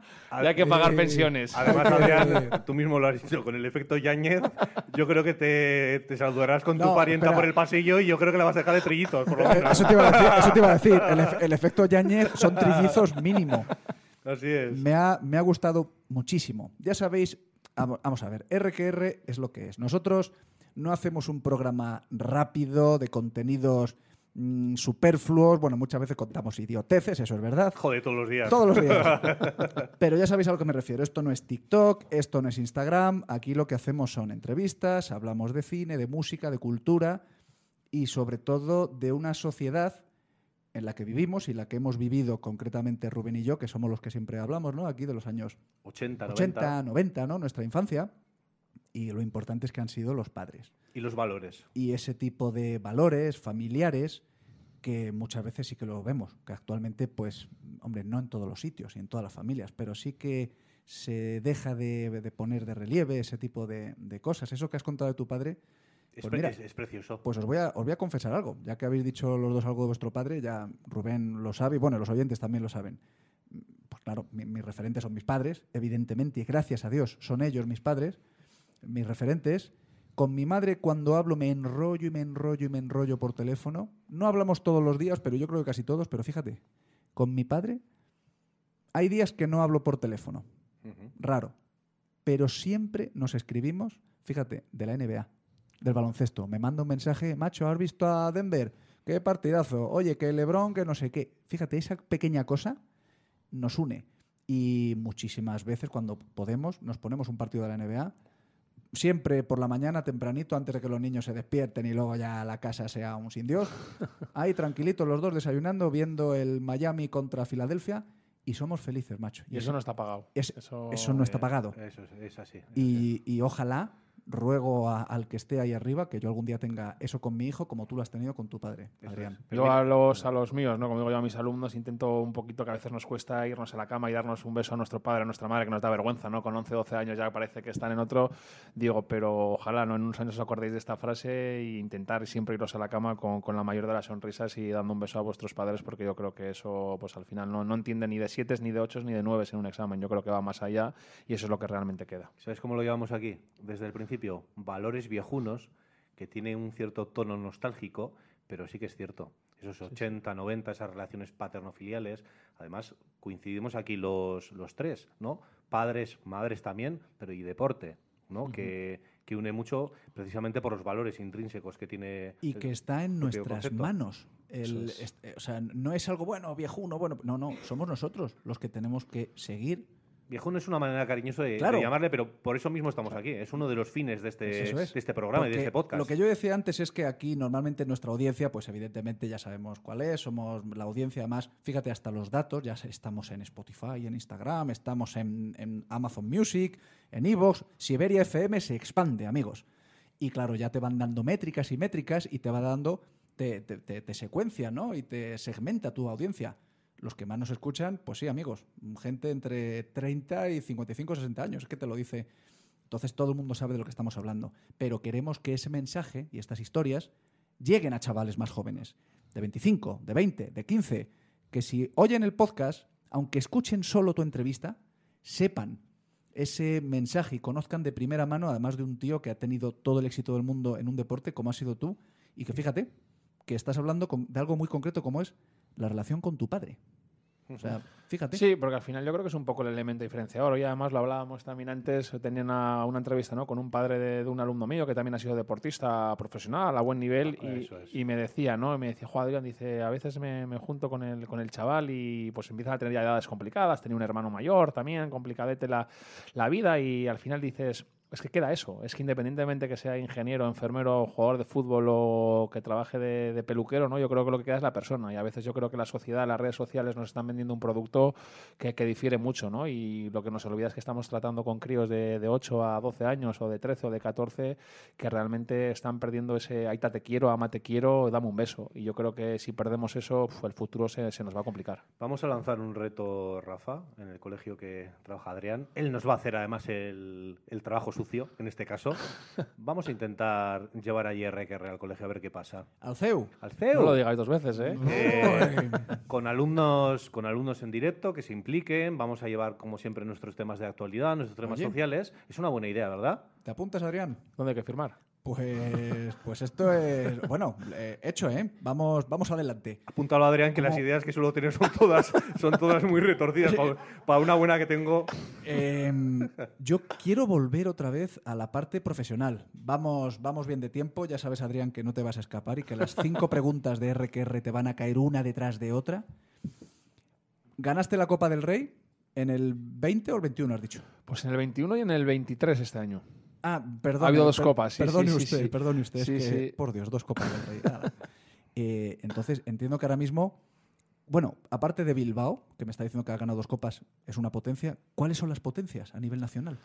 Bueno, hay dos potencias que, que están a, bueno, iba a decir a un paso por encima nuestro, pero están, están ahí un poco, que son Albacete, que es el actual campeón de Europa, Anda. y fíjate que solo está Iniesta ahí, pero no, hay un equipo de silla de ruedas que... Mi hermana, no lo, no lo quiere decir, pero mi hermana nació en Albacete. Yo he, vi- yo he vivido en Albacete, ¿eh? pero siempre lo dices pero tu hermana por qué no quiere decir que nació en Albacete Por- por- por- porque nació en Santander.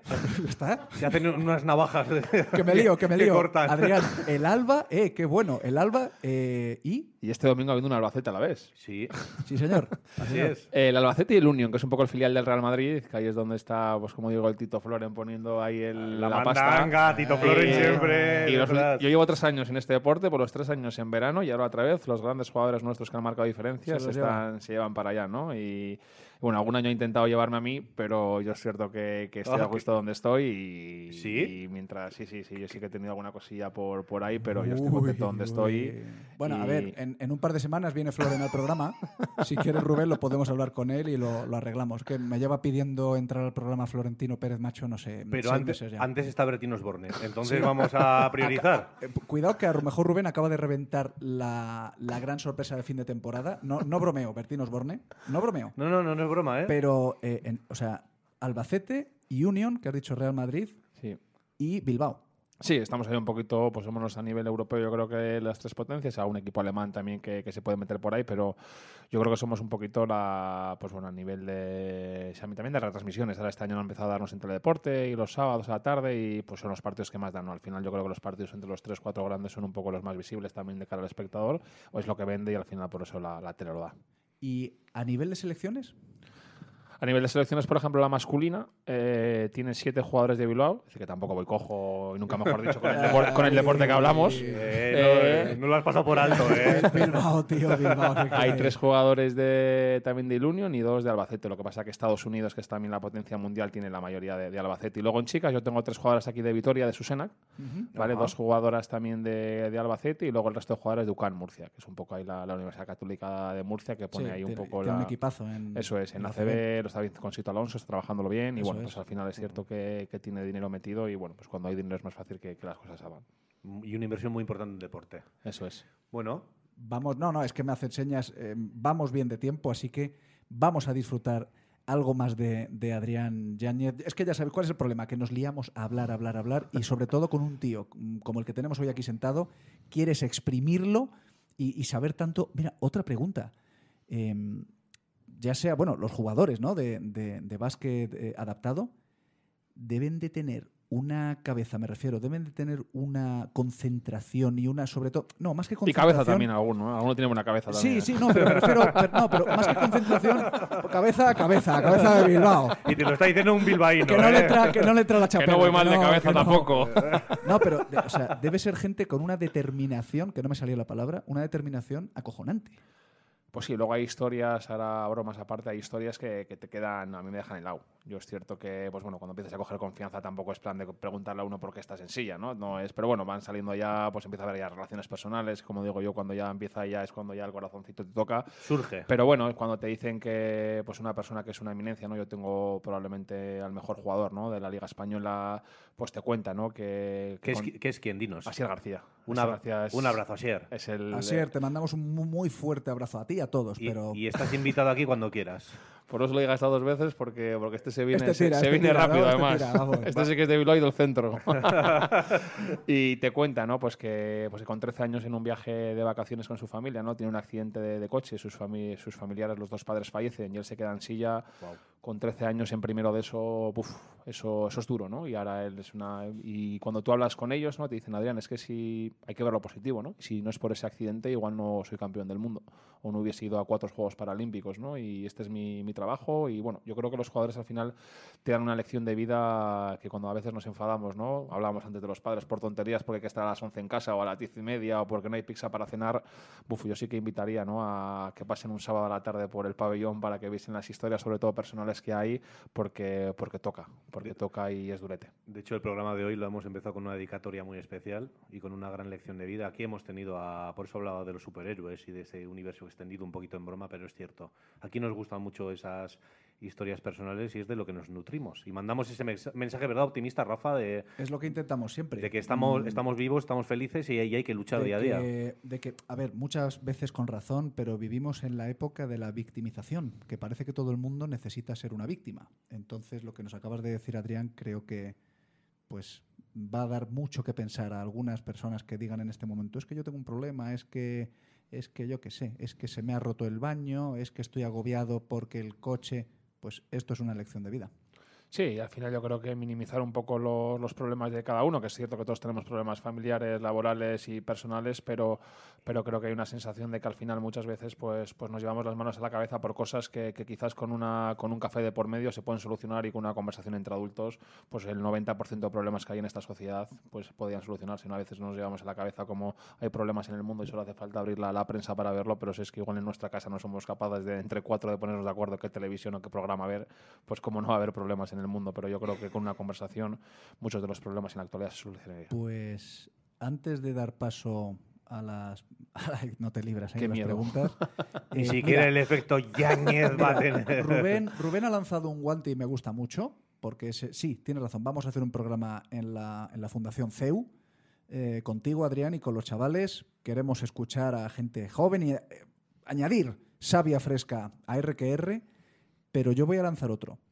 En la temporada de RQR, que bueno, ya os adelantamos pues que acabará eh, próximamente, la temporada número uno. Para la temporada número dos, te lanzo un guante.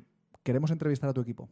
Oye, pues hay que poner fecha y... que Queremos son- entrevistar a tu equipo. Pues no lo diga dos veces, nos traemos aquí a cuatro o cinco jugadores porque si no más os, os echan el estudio abajo, porque estos, estos, comen- estos si no hay una comida un zurito de por medio no Sí, vienen, ¿eh? está. O sea, o sea, que en vez, de, en, vez de, en vez de botella de vino habrá que traer la caja. Sí, la caja de traemos 12. la caja y Con de- esto no lo hacemos, Y o de, sea y de que- beber chuletón. Pero, pero yo creo que es una, una buena de- idea para, pues eso, para juntarnos y para esto es total de lo que os decía, ¿no? Con tomar algo son capaces de contaros aquí, os llenan el Y espacio y, dar, solos. y dar visibilidad. Queda lanzado. Y que los chavales vean que gente que ha tenido una, dificult- una dificultad grande en su vida, no solo ha tirado para adelante, sino que además han triunfado y han sido y son eh, leyendas del deporte. Guante recogido, ¿eh? Hecho. Bien, Pues- aparte del casino de Torrelodones, que lo tenemos pendiente. No creo. Sí, sí, sí, hombre. También, ¿eh? Sí, no, no, si es que, si es que aquí ve- hay una cantidad de guantes. Bueno, Los- ahora, ahora los- hablamos los de, tentáculos ahora de hablamos de- llegan ahora hablamos de infinito. Florentino. Eh, para el año que viene, a ver qué ha dicho Florentino al señor Yáñez. Adrián, vamos con las cinco preguntas de RQR. Tíralas. Creo que no te las han dicho, no te las han chivado, y si has escuchado algún podcast es posible, no lo sé, pero ya sabes, aquí no hay respuesta mala, pero sí hay una respuesta buena. Entonces, Qué miedo, qué miedo. depende de ti. Hecho. Bien, la primera, la que hacemos siempre, que es la típica pregunta que cuando tú sales de marcha o estás comiendo con un cliente le dices, oye, ¿tú qué prefieres, comunismo o que tu país lo dirija Silvestre Stallone? Siempre la ve. La ve. mm, ya está. O sea, mm, eh, sigo. Respuesta sigo. corta, respuesta- Sigo, te has dado cuenta, ¿verdad? Joder, qué tío. Bueno, ya. ya está. Y no he dudado, ¿eh? No, no, no, ya lo Iba he a, visto. decir, iba a decir algo muy soez que todos imaginamos. Ya lo he visto. Segunda pregunta. ¿Seguimos de fiesta o no? Me interesa. No, este, este es el, el subidón, la montaña rusa de RQR. La segunda pregunta, viniendo de ti, nos interesa mucho. Una lección que te hayan dado, algo que te hayan enseñado, que hayas visto, que hayas aprendido, que te ha marcado o que lo tienes muy presente en muchas veces de tu vida. Puede ser una lección para bien, para mal, algo que recuerdes que, que forme parte de ti. Pregunta buena, ¿eh? Sí. Pregunta. Uf, pero yo siempre creo, ¿no? Y quizás por el mundo en el que estamos hablando durante ya un largo tiempo, los últimos tres años que estoy metido en este, en este deporte, que por los días, ¿no? Aunque sean realmente duros o jodidillos, mañana vuelve a amanecer. Y yo creo que esa sensación no tenemos que tener, que, que puede haber días malos, puede haber días en el que las cosas no nos salgan como, como uno piensa, pero, pero que mañana es otro día y que yo creo que, que al final rodearnos de gente que, que no nos lo diga, pero que realmente nos quiera, porque igual hay mucha gente que hemos estado tratando, ¿no? Que, pero que tú, a mí no hace falta que me diga alguien quien, quien me quiere, ¿no? Cuando tengo un mal día y me mandan un mensaje, a mí eso me vale más que, que cualquier parafernalia de, de Instagram o de, o de Twitter o de tal. Yo creo que eso es lo realmente importante y sentirte arropado, como digo yo, abrir esa, esa clavija de cerradura de casa y poder estar con los tuyos, independientemente que sea tu pareja o tu hijo o tu colega, no sé, me parece que, que no hay que tener muchos, muchos amigos, sino contarlos con los dedos de una mano y con esa gente al fin del mundo. Qué bueno. Qué O- tío. ole. Paso a la tercera. No hay más preguntas. O sea, no hay más comentarios. La tercera, bueno, pues, a ver, a ver, no sé, a ver qué nos cuentas. ¿Cuál ha sido la última multa que te han puesto? Pues te voy a decir una cosa, no me ponen muchas multas porque no uso mucho el coche. Vale. Es cierto que... que Eh, no pero puede ser una multa, yo qué sé, aquí lo decimos, escándalo público o que... yo Si no nos la pusieron el día que celebramos la Copa del Rey, ya no me la ponen nunca. si no nos la pusieron ese día... Me lo ya- estoy, me lo estoy Ese imaginando. día debió... ¿Dónde fue? ¿Dónde fue? ¿En qué ciudad? Pues te lo voy a decir, fue en Madrid eh, hace 15, tres semanas, hace tres semanas la, la segunda o tercera de, de abril, el veintitantos del 21, creo que fue 20 de abril, que además fue en Vallecas, y te voy a decir, creo que la distancia entre Madrid y Bilbao son 400 kilómetros. Nosotros ganamos la Copa del Rey el domingo a las 2 del mediodía, nos lo estaba entregando ahí la, bueno, el ministro de, de Cultura y Deporte, Iceta, Miguel Iceta. A las 2 y media estábamos en el bus. Yo a las 6 de la mañana no había llegado a Bilbao. No había llegado a Bilbao. Eh, diez horas después. Y le, dije, Burgos. y le dije al chofer, por favor, si me podía dejar en Vitoria para ir al trabajo. Esto que no salga muy público, ¿vale? Para que no se enteren desde arriba. No, no vamos a preguntar dónde parasteis, Asier, cómo Te- estabais. Asier estaba llenando la copa directamente. la Te copa puedo decir el número de áreas de servicio que hay Vallecas Bilbao. bueno, mi- mientras sea el número de áreas de servicio nos, va- nos vale, nos conformamos. Sí, señor macho, gente de Bilbao. Si es que Bilbao es Bilbao. Con dos cojones. Eh, la cuarta, la cuarta pregunta. es Que ya- no llegamos, no Que llegamos. me lío, que me lío. La cuarta pregunta, Asier. Ya sabes, extraterrestres. ¿Sí o no? Sí, siempre. Sí, siempre. Macho, aquí me, me lo tienes que argumentar. ¿Por qué? Porque viendo las personalidades de ciertas personas en esta sociedad, tiene que haber vida en otro planeta, seguro. Seguro. Encefalogramas planos. Eh, muy bien, tío, muy bien. Y, la última, mira, la última me interesa. Te voy a dar tiempo para reposarla. Quizás De, ya la tengas. Last Dance. The Last Dance. The Last Dance. Eh, el, el mentor espiritual de RQR es John Wayne. El gran ídolo norteamericano. John Wayne. Y en su epitafio, feo, fuerte y formal. En tu epitafio, en tu lápida, dentro de muchísimo tiempo, ¿qué te pondrías? Eh, pues por mi manera de ser, seguramente, ¿no? Que a veces, pues decir igual lo que uno piensa a todo el mundo no le gusta, ¿no? Y al final estábamos hablando, yo creo que yo tengo muy claro la gente que, que está de mi lado y la gente que no, que no lo está, ¿no? Pero partiendo de esa de esa base, ¿no? Y que la envidia para mí es uno de los grandes problemas de, esta sociedad. Yo creo que, la envidia es una enfermedad que, que va a tardar años en cuidarse. Yo siempre diría, ¿no? Que si en el presente vives del pasado, te quedas sin futuro. Y para mí eso sí que me gustaría que, que lo pusiera porque lo tengo clarísimo, ¿no? Que vivamos el día a día, que mañana una llamada de nuestro médico nos puede cambiar totalmente la, la manera de pensar y que creo que no somos conscientes de lo que, de lo que estamos viviendo hoy, estos 45, 50 minutos que hemos estado, que, que espero que vuelvan pronto, pero que igual los cuatro en esta mesa, pues, o con esta ya seguramente botella, ya no volverá, ¿no? Habrá otras, pero que, que los que estemos ya, que lo podamos repetir muchas veces, porque no valoramos el día a día. Wow. Rubén, cierras la entrevista porque yo le voy a pedir una cosa al final. Sí, pues Adrián, como siempre, muchas, muchas, muchas gracias.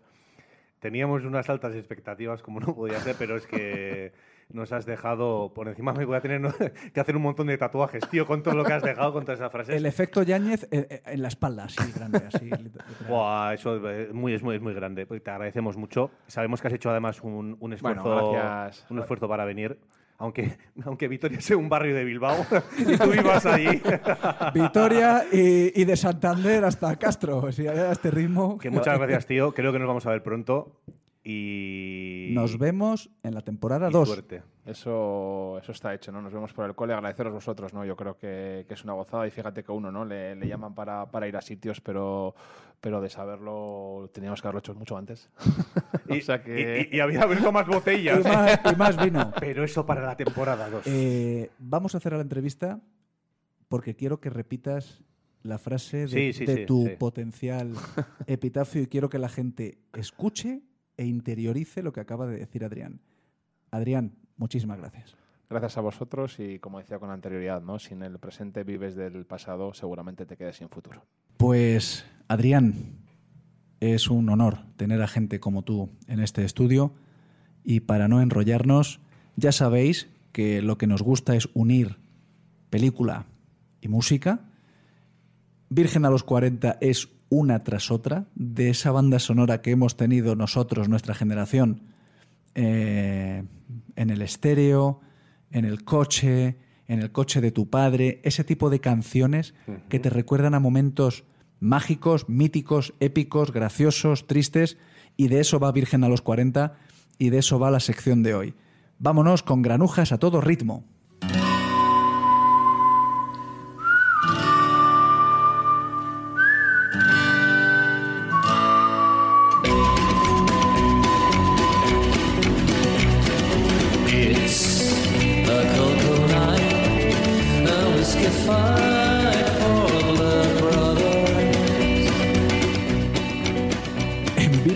¿Qué, qué bailecito nos damos, ¿eh? No la quites, no la quites.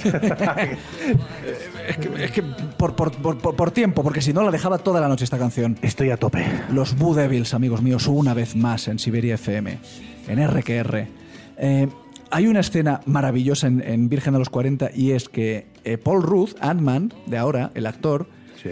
es el que vende eh, mm, televisores, ¿de acuerdo? y en la tienda llevan tres años poniendo un DVD en bucle para que se escuchen los televisores y los altavoces de los televisores. Es un, un DVD de los Doobie Brothers. Los Doobie Brothers es un grupo mítico de los años 70, 80 en Estados Unidos. ¿Habéis escuchado todos canciones de los Doobie Brothers hasta, hasta la extenuación? Pues eh, en, este, en esta escena Paul Rudd básicamente lo que dice es o quitáis el DVD o vengo mm, con... eh, me cargo a toda la tienda. ya no puedo más. Quitarme, por favor, al gran Michael McDonald, uno de los grandes eh, cantantes, porque aparte de los Doobie Brothers, luego estuvo en otros grupos y, y ahora es solista. Por supuesto, sigue vivo. eh, Michael McDonald haciendo muy buena música, una especie de soft rock, pop, un poquito de soul, un poquito de blues a veces. Es mítico. Y aquí lo que hace es una versión genial de la, aquella canción maravillosa de Marvin Gaye, Ain't No Mountain High Enough.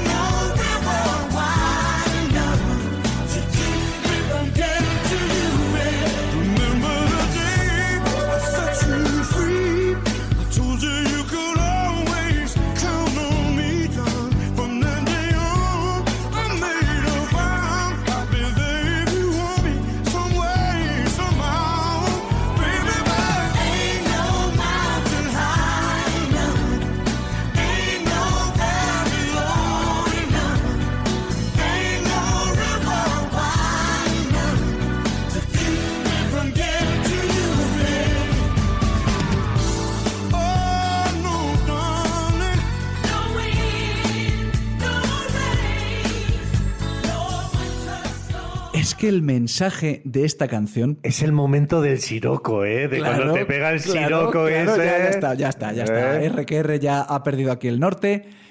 Lo que dice Michael McDonald en palabras de Marvin Gaye es: no hay montaña lo suficientemente alta, no hay un valle lo suficientemente largo, no hay un río lo suficientemente mm, amplio, grande, eh, eh, ancho, que me- no me permita, que no me impida llegar a ti. Nos lo recuerdan los invitados programa tras programa, ¿eh? cada uno a su estilo. ¿eh? Hoy Adrián nos ha hablado un poquito de, de su historia y de, y de esos jugadores de básquet, ¿verdad? Adaptado. Y cada invitado es que no, no nos lo recuerda. Es que es un, es un mensaje brutal. Amor. Extender nuestra palabra de guerrers. Difundid la palabra, amigos. Difundid el mensaje que os acaba de. Amor de y, hacer el, y hacer el amor Y hacer mucho el amor. también. Michael McDonald. Ahora voy, Rafa. Eh, Marvin Gaye. Es que eh, Ain't No Mountain High enough. Eh, Virgen a los 40 es eso, es cariño, es amor por una época, es amor por esas personas que tienes a tu alrededor, tus amigos, tu familia. Lo decimos siempre, que no tengáis reparo en decirle a la gente, en sonreír, en decir buenos días, en decir hola, ¿cómo estás? En dar un abrazo, en poner una mano encima del hombro y decir, ¿qué pasa? ¿Cómo Nunca- estás? Nunca sabemos el efecto además que vamos a, a causar eh, en el otro. Hay gente que le podemos alegrar simplemente un día con esa sonrisa, con esa palabra bonita, es así, ¿eh? Yo, a ver, seguramente hay muchas veces que, que no lo hago. Pero en los últimos años la vida me enseña a través de golpes y a través de situaciones que, que no pasa nada por hacerlo, al contrario. Eres mejor, eres más feliz cuando abrazas a las personas y les dices, tío, gracias por venir a mi fiesta. Mm, oye, qué buena barbacoa hicimos el sábado. Oye, mamá, muchísimas gracias por el arroz que me has hecho. Oye, cariño, que estoy encantado de poder pasar otro día junto a ti y mirar por la ventana y, y- y ver las cosas pasar. En definitiva, recuerda cómo hemos empezado el programa con ese recordatorio, hacer la vida más bonita. Pues por eso mismo. que ya es suficientemente dura, Por eso mismo. viene en ocasiones sin pedirla. Pues el tema de hoy, el tema principal de Virgen a los 40, es una de esas canciones, una bala en la cabeza que te mete en los años 80 con sintetizadores, con guitarras, ese, ese tipo de soft rock que se hacía en esa época, que es que es, que es, es épico y es eterno. Da igual, pasarán 200, 500, 800 años y al igual que Mozart o Verdi o Manuel de Falla, seguiremos teniendo al grupo Asia con Hit of the Moment. Disfrutad amigos porque esto os viene directo desde RQR a vuestros corazones. El calor del momento.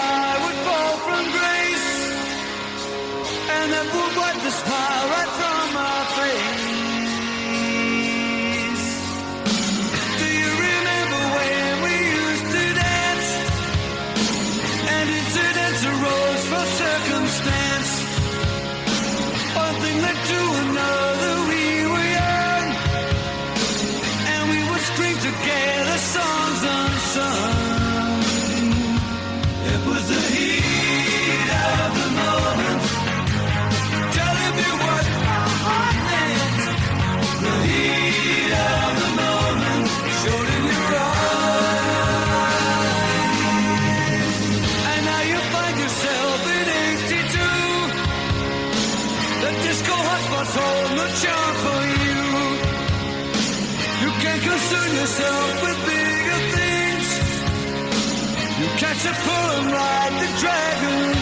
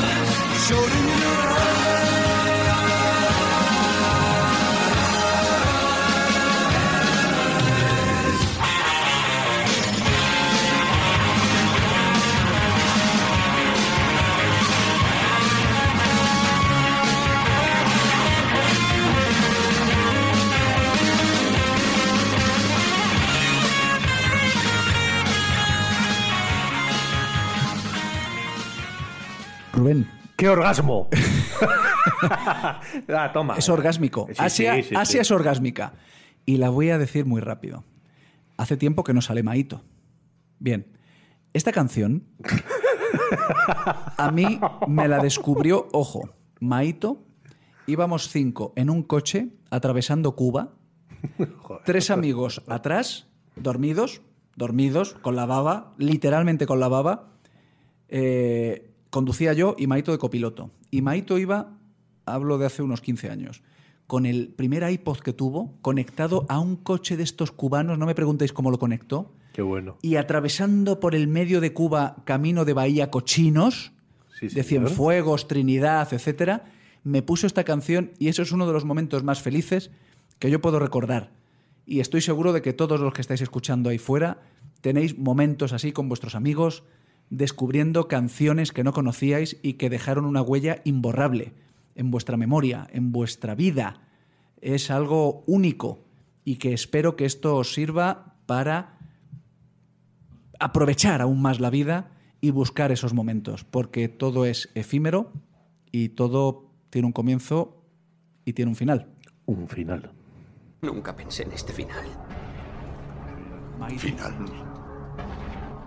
No, el viaje no concluye aquí. La muerte es solo otro sendero que recorreremos todos. El velo gris de este mundo se levanta y todo se convierte en plateado cristal. Es entonces cuando se ve.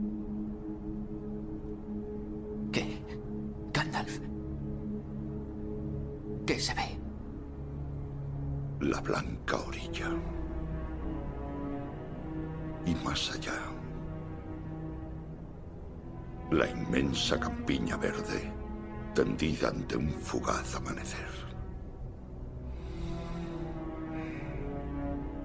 Bueno, eso no está mal. No.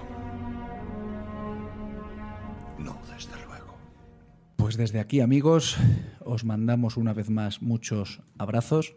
Mandamos esta semana especialmente un fuerte abrazo a nuestras amigas ucranianas que vinieron hace 15 días a este estudio porque se ha vuelto a recrudecer la cosa allí en, en Ucrania. Y Mar- María Julia, un abrazo fuerte. Of course, como solemos decir.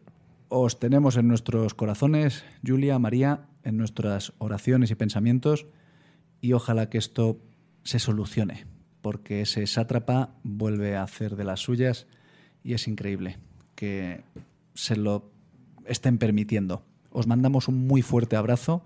Sabemos que estáis haciendo cosas muy bonitas desde la Asociación Ucrania Euskadi y nos acordamos de vosotras Y nos volveremos a ver en el futuro. y nos volveremos a ver.